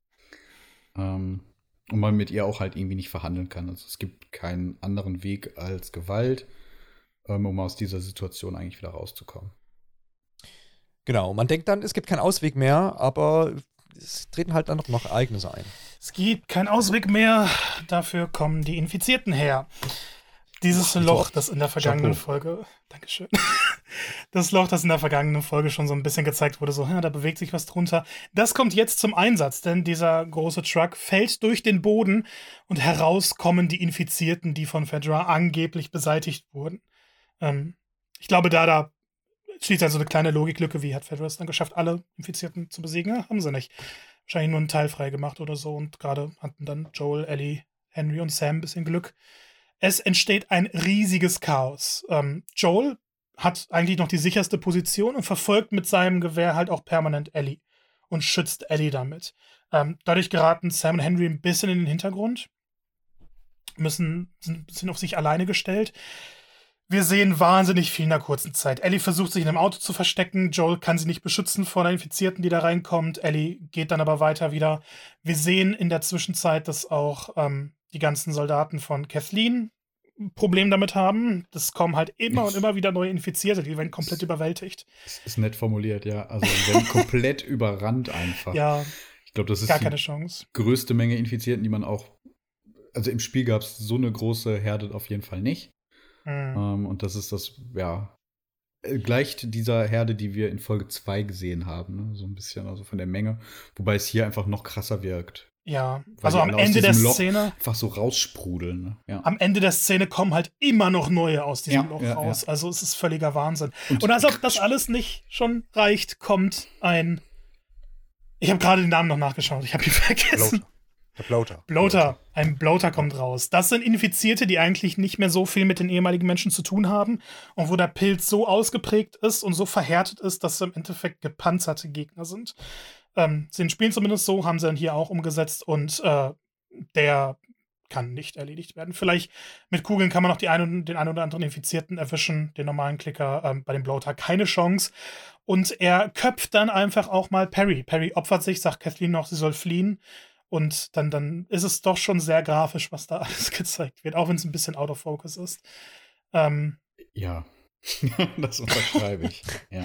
Genau, äh, ich würde das aber nochmal, äh, äh, fandst du, dass er sich geopfert hat? Also so ja. freiwillig, aber. Ja, er hätte ja selber ja. weglaufen können, aber er hat gesagt, er sagt ja genau. Er sagt ja, ja, genau, aber rennen, das klang. Ja, und, äh, genau, das, das klang aber jetzt für mich, als hätte er sich da so hingeworfen, damit, damit er. So. Also er wollte schon noch Widerstand leisten, aber das war natürlich nicht möglich. ja, wobei er auch nicht gut vorbereitet war. Ich glaube, er schießt so hm. mit zehn Schuss irgendwie nochmal auf hm. den, dann muss er nachladen und dann ist vorbei.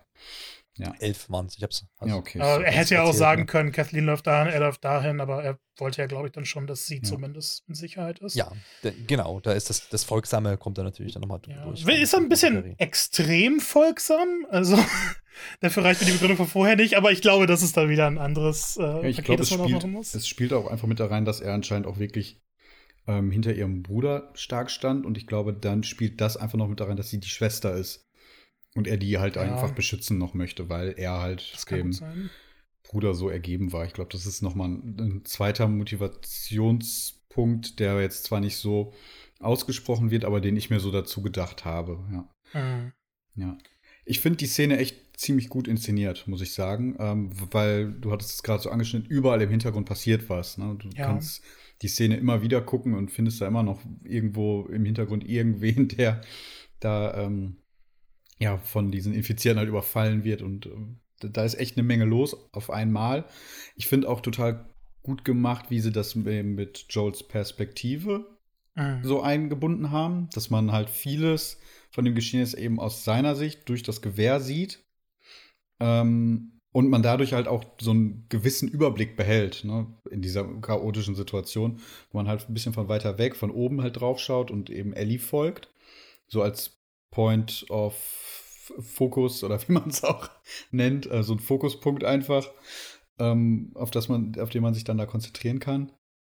Das finde ich echt gut gemacht und auch dann so vom ähm, Spiel her gut eingefangen, diese Szene, auch wenn sie hier komplett anders nochmal stattfindet als im Spiel. Zum Glück nicht, auch weil du es gerade sagst, in die Perspektive von ähm, Joel zu schlüpfen, ähm, wir haben ja in irgendeiner Episode haben wir schon mal über die, die Halo-Serie nach, äh, nachgedacht, äh, so zumindest mal mit angedeutet.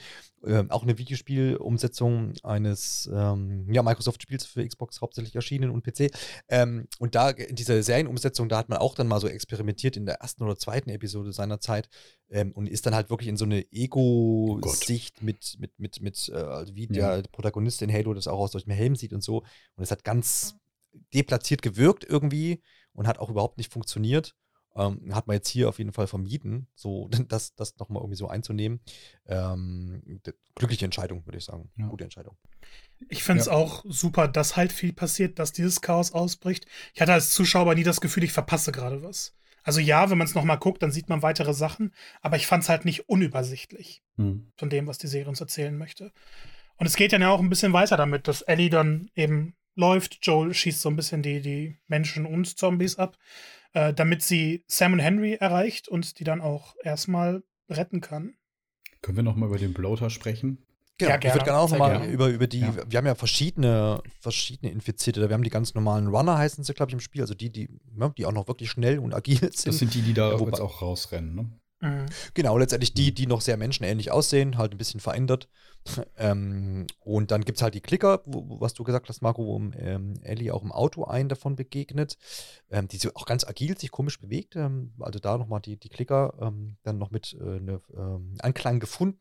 Und dann eben jetzt dieser riesige Bloater, der natürlich, wir wissen schon von den, den Runnern, ähm, die durch Schauspieler umgesetzt. In der Szene weiß ich nicht, ob jeder Einzelne jetzt auch ein Schauspieler war, da kann ich jetzt nicht meine Hand ins Feuer legen. Aber bisher war das so und auch die Klicker waren ja bisher immer durch Schauspieler mit Maskerade umgesetzt, was natürlich sehr cool ist, dass man das so macht und sich so entschieden hat. Gibt auch, wenn man mal danach sucht, auch schöne, schöne ähm, Bilder mittlerweile und äh, wahrscheinlich auch Videos, ähm, wo man so mal ein bisschen auch diese, dieses äh, Maskenbildner, diese Maske, Maskenbildnerei äh, beleuchtet und dann eben jetzt der Plotter. Ich bin da irgendwie noch sehr hin und her gerissen. Also, weil man, also auf der einen Seite gehört zu The Last of Us gehört das dazu. Es gibt die, die Viecher im Spiel. Im Teil 2 gibt es noch ganz andere Abartigen, ähm, noch viel ausgewülstete Menschen oder ja, Menschenreste sozusagen. Ähm, also, das nach oben hin erstmal keine Grenzen gesetzt. Also, es passt schon in das Universum. Aber hm, ich hätte es, glaube ich, nicht auf diese Weise inszeniert gebraucht. Also ich kann mir gut vorstellen, dass diese Szene, ähm, über die wir es gesprochen haben, auch gut ohne diesen Kerl funktioniert ja. hätte. Ja. Allein die, die, die, schiere Masse an Infizierten ist schon bedrohlich genug. Die Klicker haben wir gut eingeführt bekommen in Episode 2 in diesem Museum. Massiven Respekt sollten alle Zuschauerinnen und Zuschauer davor haben mittlerweile. Ähm, und dieser Kerl kommt dann da irgendwie aus seinem Loch rausgebildet. Ähm, ja, Nee, also könnte, wegen mir, könnte man wegen mir rausstreichen, er würde die Szene eigentlich nichts verlieren, für mich persönlich, vielleicht sogar was gewinnen. Ähm, und dass er da dann noch den, den Kopf von Perry abreißt, so hinten, ihr habt es gesagt, war nicht ganz fokussiert darauf, aber man, man nimmt das schon wahr. Hm, muss für mich auch nicht sein. So, das ist das, was ich vor ein paar Folgen mal gesagt habe, dass ich mich freue, dass die Serie so wenig von The Walking Dead hat, auch so diese, diese Ohr so ein ja. bisschen. Genau. Ähm, hat mich gefreut und da hätten sie gerne weiter auch da bleiben können. Haben sie ja bisher auch nicht viel gemacht, ist wirklich jetzt in dieser expliziten Szene da so ein bisschen drüber. Ähm, wobei, wie gesagt, es passt halt gleichermaßen zum Spiel. Diese Viecher gibt es, die reisen auch im Spiel mal irgendwo jemanden den Kopf sicher ab. Auch mal dem Joel, äh, auch mal der Ellie. Oder auch mal, oder das Je nachdem, wie man spielt. Ja, ja. ja. ähm, genau, und das, ja, also klar, es gibt das, aber für mich hätte es jetzt in der Szene nicht, wäre nicht nötig gewesen. Ich bin da ähnlich ähm, eingestellt wie du. Ähm, ich glaube, mein größtes Problem war nicht, dass er da war. Ähm, das ist schon okay, weil irgendwann hättest du ihn ein, also hättest du ihn bringen müssen, weil er, wie du gesagt hast, auch Teil vom Spiel ist. Ähm, da taucht er aber auch an einer ganz anderen Stelle auf. Da ist man mit ähm, Bill unterwegs und dann taucht er in so einer äh, Turnhalle auf. Ähm, das ist halt einfach nochmal ein ganz anderer Zeitpunkt. Ich finde ihn hier aber eigentlich trotzdem ganz gut platziert, weil man da ja jetzt einfach, ähm, weil diese ganzen Passagen ja alle im, in der Serie gefehlt haben, musste man ja irgendwo was anderes finden. Und hier finde ich ihn tatsächlich dann auch gut platziert. Ich kann auch mir vorstellen, dass man ihn hier genommen hat, um wirklich. Also klar, diese, diese aus dem Boden sprudelnde Menge von, ähm, von Infizierten hätte wahrscheinlich schon gereicht. Aber mit ihm, wenn man ihn jetzt rausbringt, ähm, da ist dem Zuschauer und der Zuschauerin am Schluss auch klar, dass es für diese Gruppe kein Überleben gibt.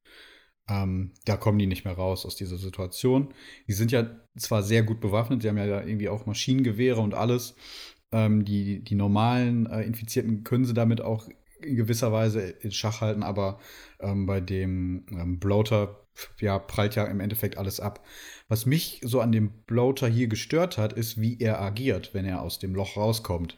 Die ähm, anderen Infizierten handeln ja im Endeffekt immer alle so, dass sie versuchen, sich weiter zu verbreiten. Also für diesen Cordyceps, den ähm, in weitere Wirte ja, zu bringen und sie weiter zu infizieren.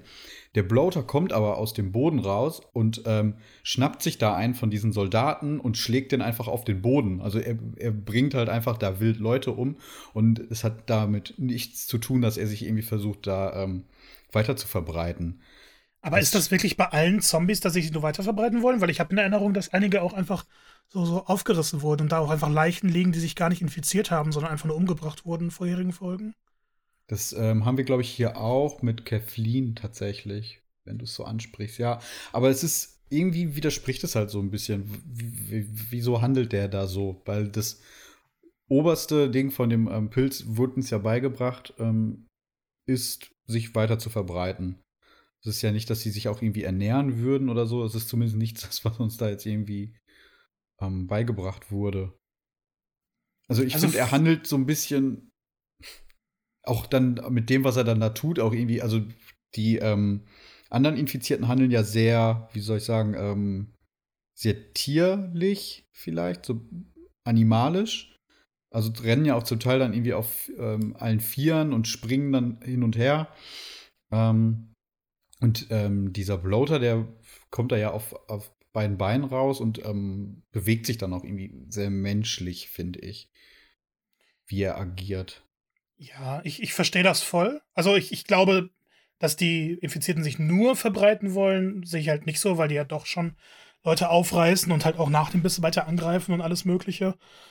Ähm, aber es ist halt ein Moment, der heraussticht und der vielleicht nicht in den Ton passt, den die Serie gesetzt hat. Ich sehe es aber, also ich, ich glaube, da löse ich mich komplett von dem, was ich von der Serie erwarte und genieße einfach ein bisschen den Fanservice-Moment.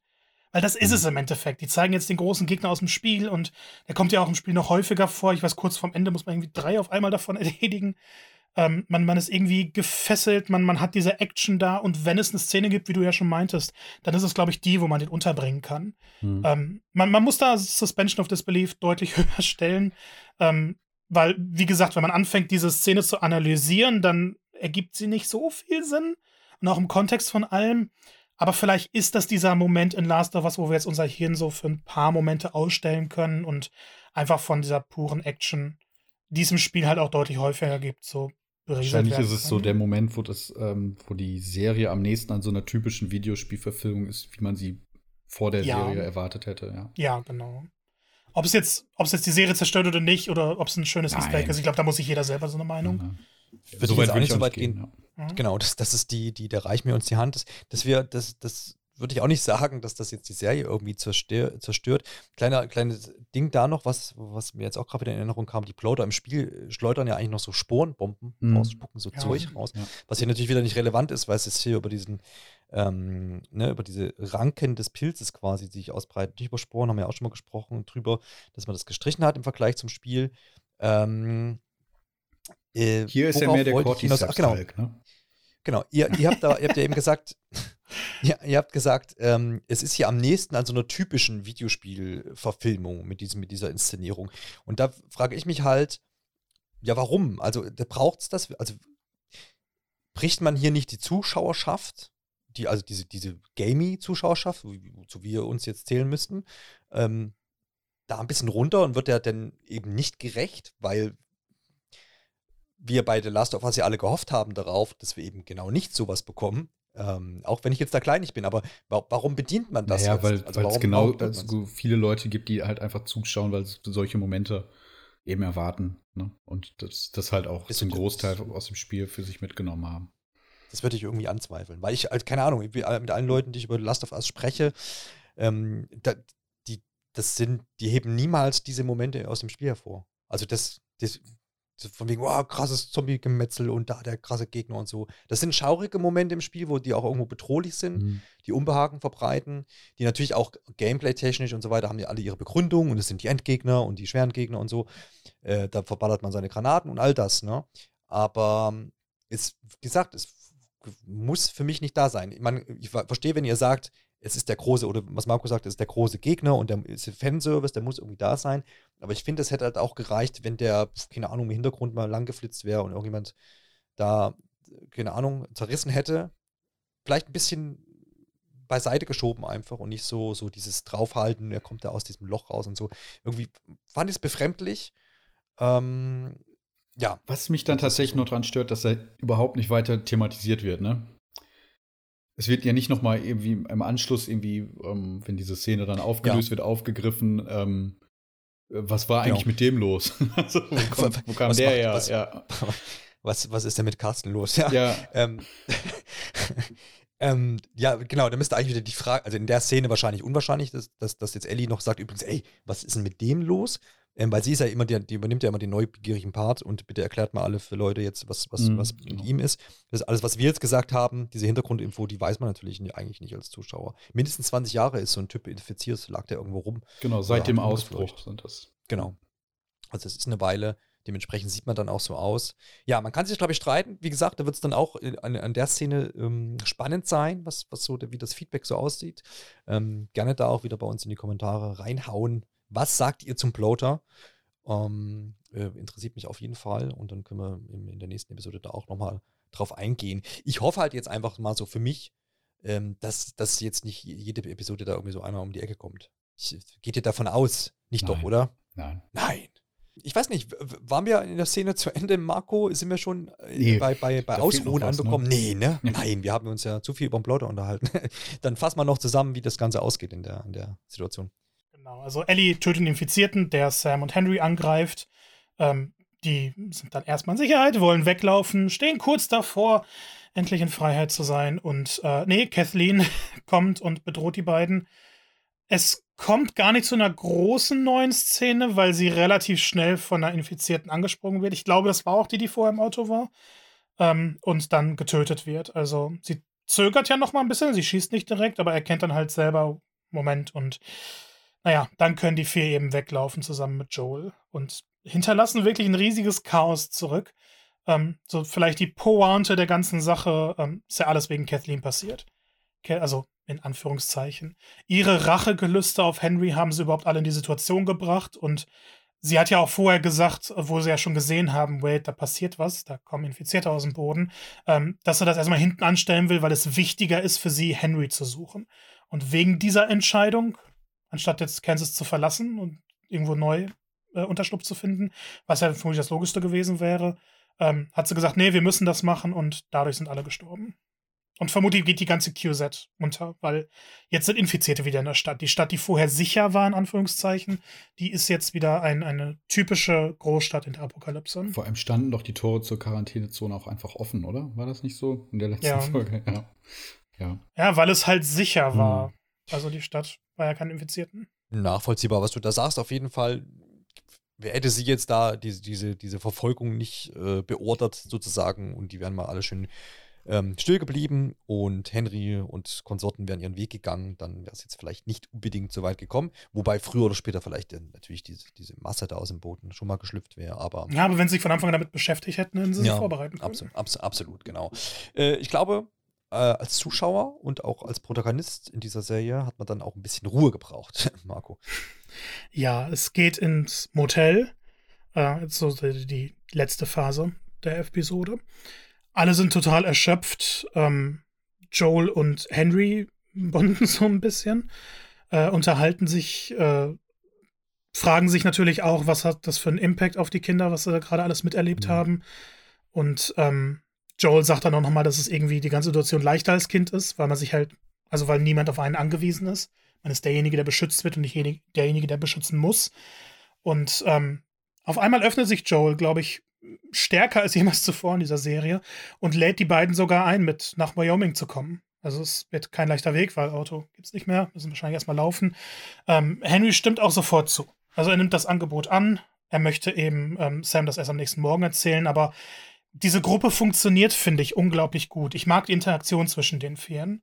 Ähm, es geht dann direkt weiter ins nächste Zimmer, wo Ellie und Sam ein bisschen wieder Zeit zusammen haben. Und auch da, deren Freundschaft, die sich, äh, die, die entsteht, finde ich einfach sehr, sehr schön. Hätte ich gerne noch fünf, sechs, zehn Folgen mehr von sehen können. Äh, lesen dann einen Comic.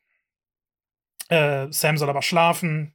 Tür wird geschlossen und so wie Kinder halt sind, weckt Ellie ihn direkt wieder auf, damit sie weiterlesen können. Und auf einmal wird es ein bisschen sentimentaler.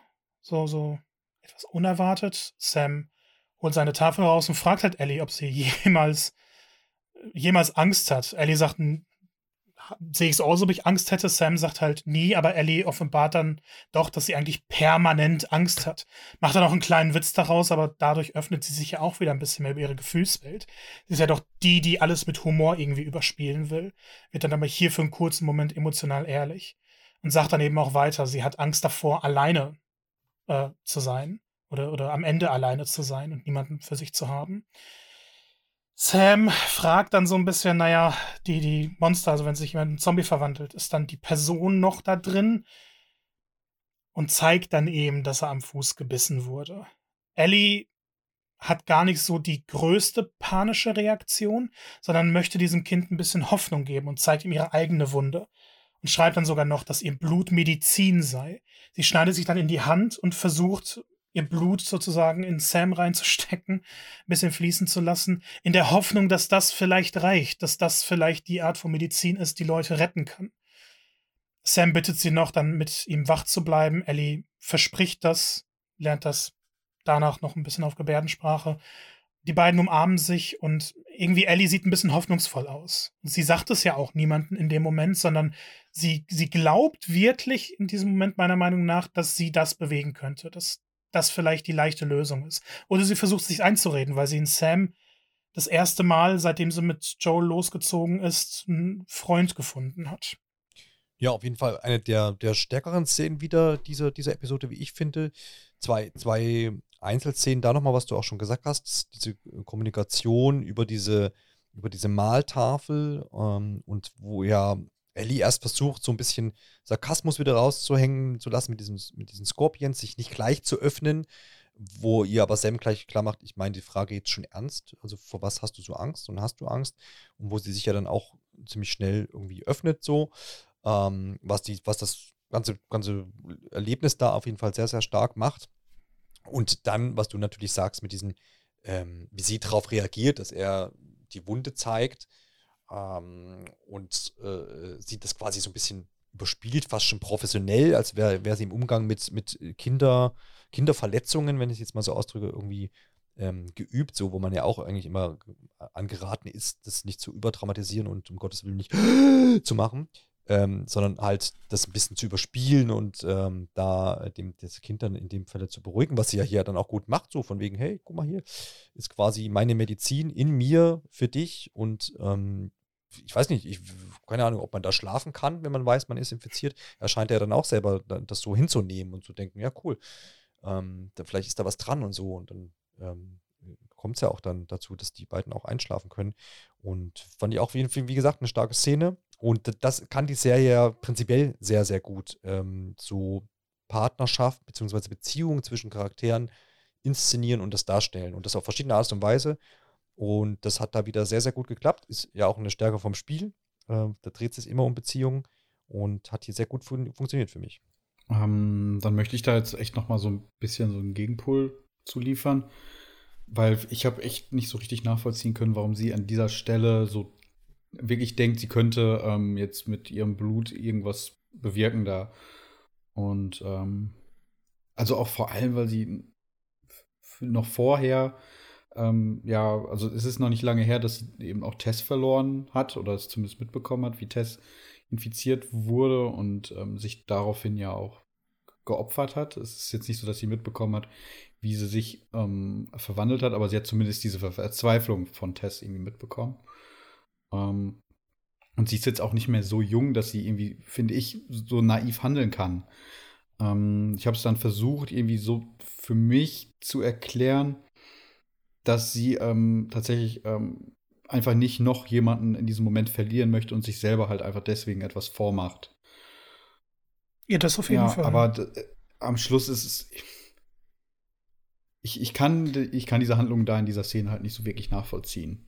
Das ist halt so irrational. Also ich, ver ich verstehe dich, aber gerade dieses Irrationale macht, finde ich, Ellie in dem Moment aus. Weil sie sich ja gegenüber Sam schon anders geöffnet hat als gegenüber Joel.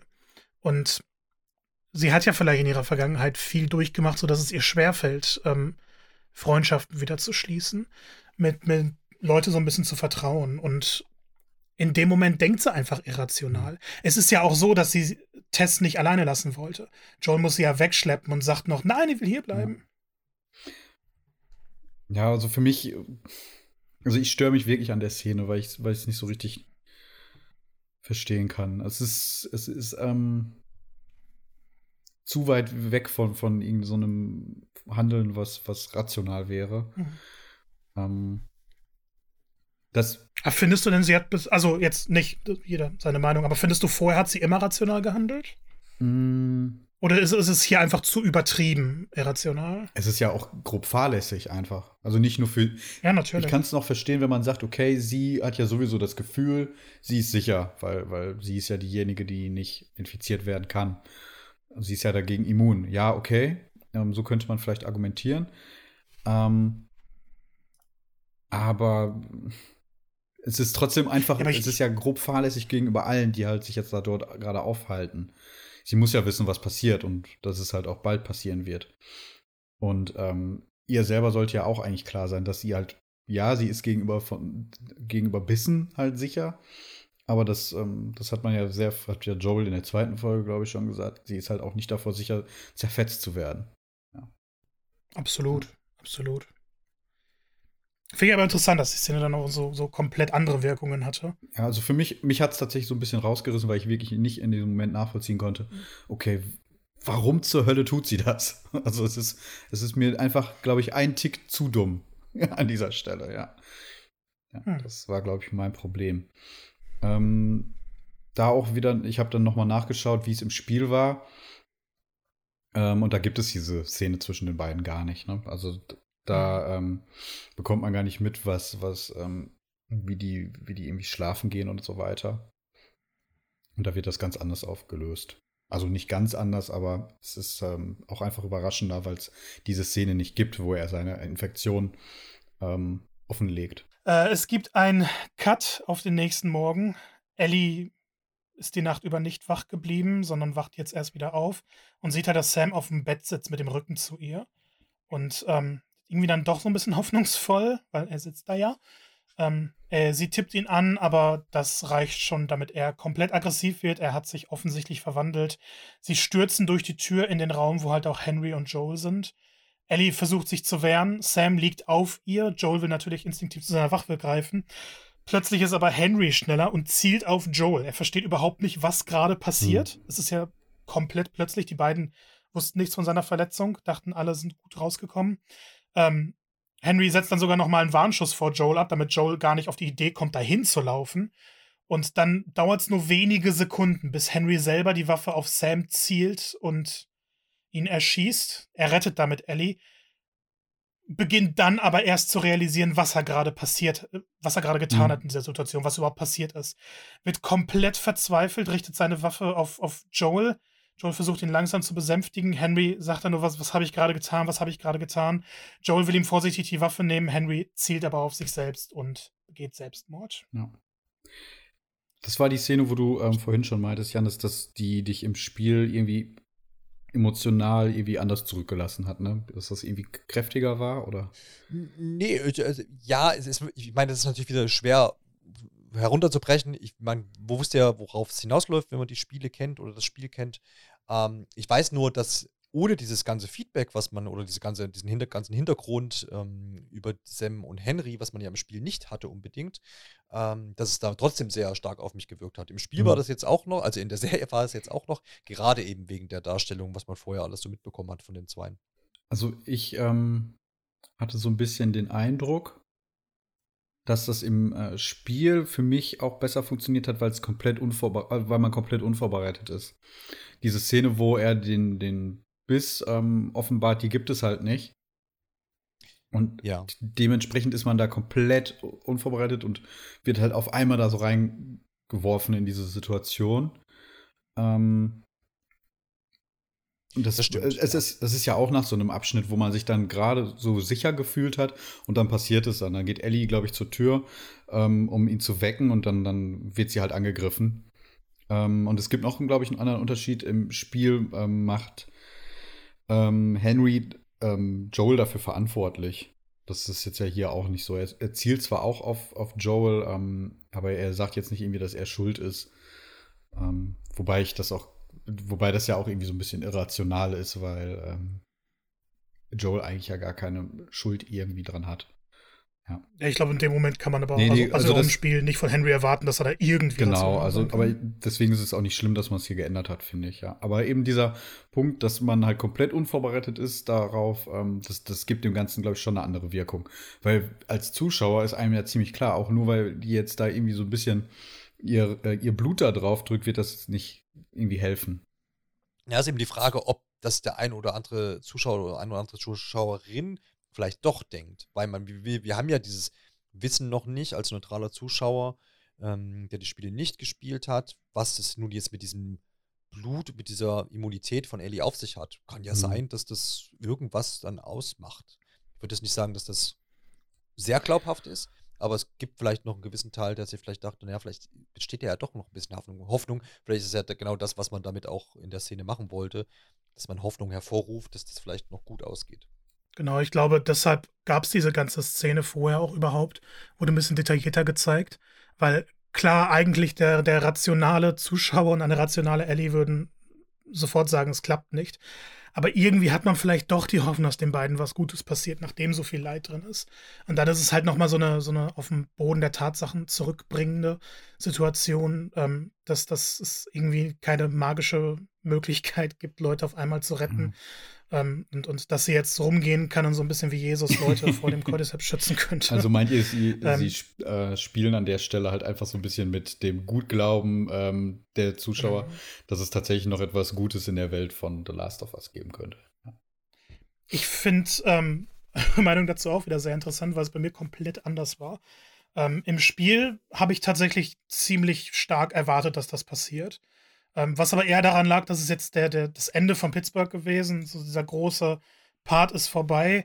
Und ich dachte mir, naja, das wird jetzt nicht so glimpflich enden. Das wird keinen Erfolg geben, weil wir vorher eigentlich nur Situationen haben, in denen es irgendwie zu Verlusten mhm. kam. In der Serie hatten wir zumindest mit Bill ein Happy End, das haben wir im Spiel nicht. Ähm, und, und ich habe irgendwie nicht geglaubt, dass das Spiel auf einmal einem einen schönen Moment gibt. Für mich ist aber die Überraschung in dem Moment gar nicht wichtig gewesen, weil und ich glaube, das hängt eben auch mit der Szene davor zusammen, weil ich die sehr emotional fand und, und die Chemie zwischen den beiden auch ziemlich einzigartig ähm, empfand, hat mich die Szene dann irgendwie noch mal mehr härter getroffen. Ich meine, klar, man weiß, was passiert, man erwartet es. Es, es gibt, also ich, ich wusste es ja wortwörtlich, dass es passieren wird ähm, durch das Spiel. Und trotzdem hat mich die Szene mehr schockiert, weil es hektischer ist, weil viel weniger Zeit genommen wird, um irgendwie was klar noch darzustellen. Es ist ja wirklich eine Sache von Sekunden, in denen äh, Henry sich dann dazu entscheidet, Sam zu töten. Und eben auch diese Verzweiflung von Henry finde ich unglaublich gut dargestellt mit, mit relativ wenig Mitteln. Er hat keinen großen Emotional Outburst oder so, sondern er, er muss im Endeffekt innerhalb von zehn Sekunden drei Entscheidungen treffen, die das Leben von beiden beenden. Was finde ich wahnsinnig hart ist. Ich hatte aber tatsächlich erst beim zweiten Mal die emotionalere Reaktion. Da hat es mich irgendwie mehr berührt. Beim ersten Mal war es so, okay, ich weiß, was passiert und das passiert mhm. jetzt.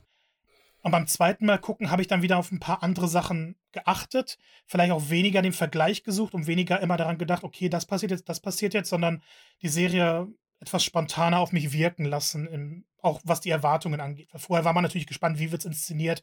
Und jetzt, wo ich es wusste, hat es mich einfach anders erwischt. Woran es jetzt wirklich lag, kann ich gar nicht festmachen. So die, die Inszenierung fand ich einfach sehr, sehr stark. Ähm, ich glaube, das wird aber auch wieder so eine Szene sein, die doch stark diskutiert wird und wo sich die Geister ein bisschen scheiden werden, ob es jetzt besser war, schlechter war, ob es ähm, toll inszeniert war, ob es schlechter inszeniert war, ob es zu spontan war, ob man da hätte mehr draus machen müssen. Ähm, finde, dass das passt ganz gut zu dieser Folge eigentlich, wo sich die Geister doch bei mehreren Punkten scheiden werden. Wir haben dann direkt halt die Szene, in der Joel und äh, Ellie den beiden oder die beiden beerdigen. Ellie legt nochmal so die, die Tafel, mit der Sam geredet hat, auf, auf sein Grab. Sie weint nicht. Vorher in der Szene kommen ihr die Tränen natürlich, weil es auch eine Paniksituation ist. Hier überhaupt nicht. Und dann fragt sie halt direkt, welcher Weg ist der Westen, ne? Joel, Joel, Joel braucht einen Moment irgendwie ist er auch so ein bisschen verwirrt, wieso sie jetzt emotional so hart ist. Ähm, und, und guckt dann nochmal auf diese Tafel und Ellie hat halt I'm sorry draufgeschrieben. Und Ellie sagt dann nur, let's go und die beiden ziehen weiter. Also es wird ein ziemlich harter Cut gemacht und beide versuchen, das, was passiert ist, auch direkt hinter sich zu lassen und gar nicht erst drüber zu reden oder so.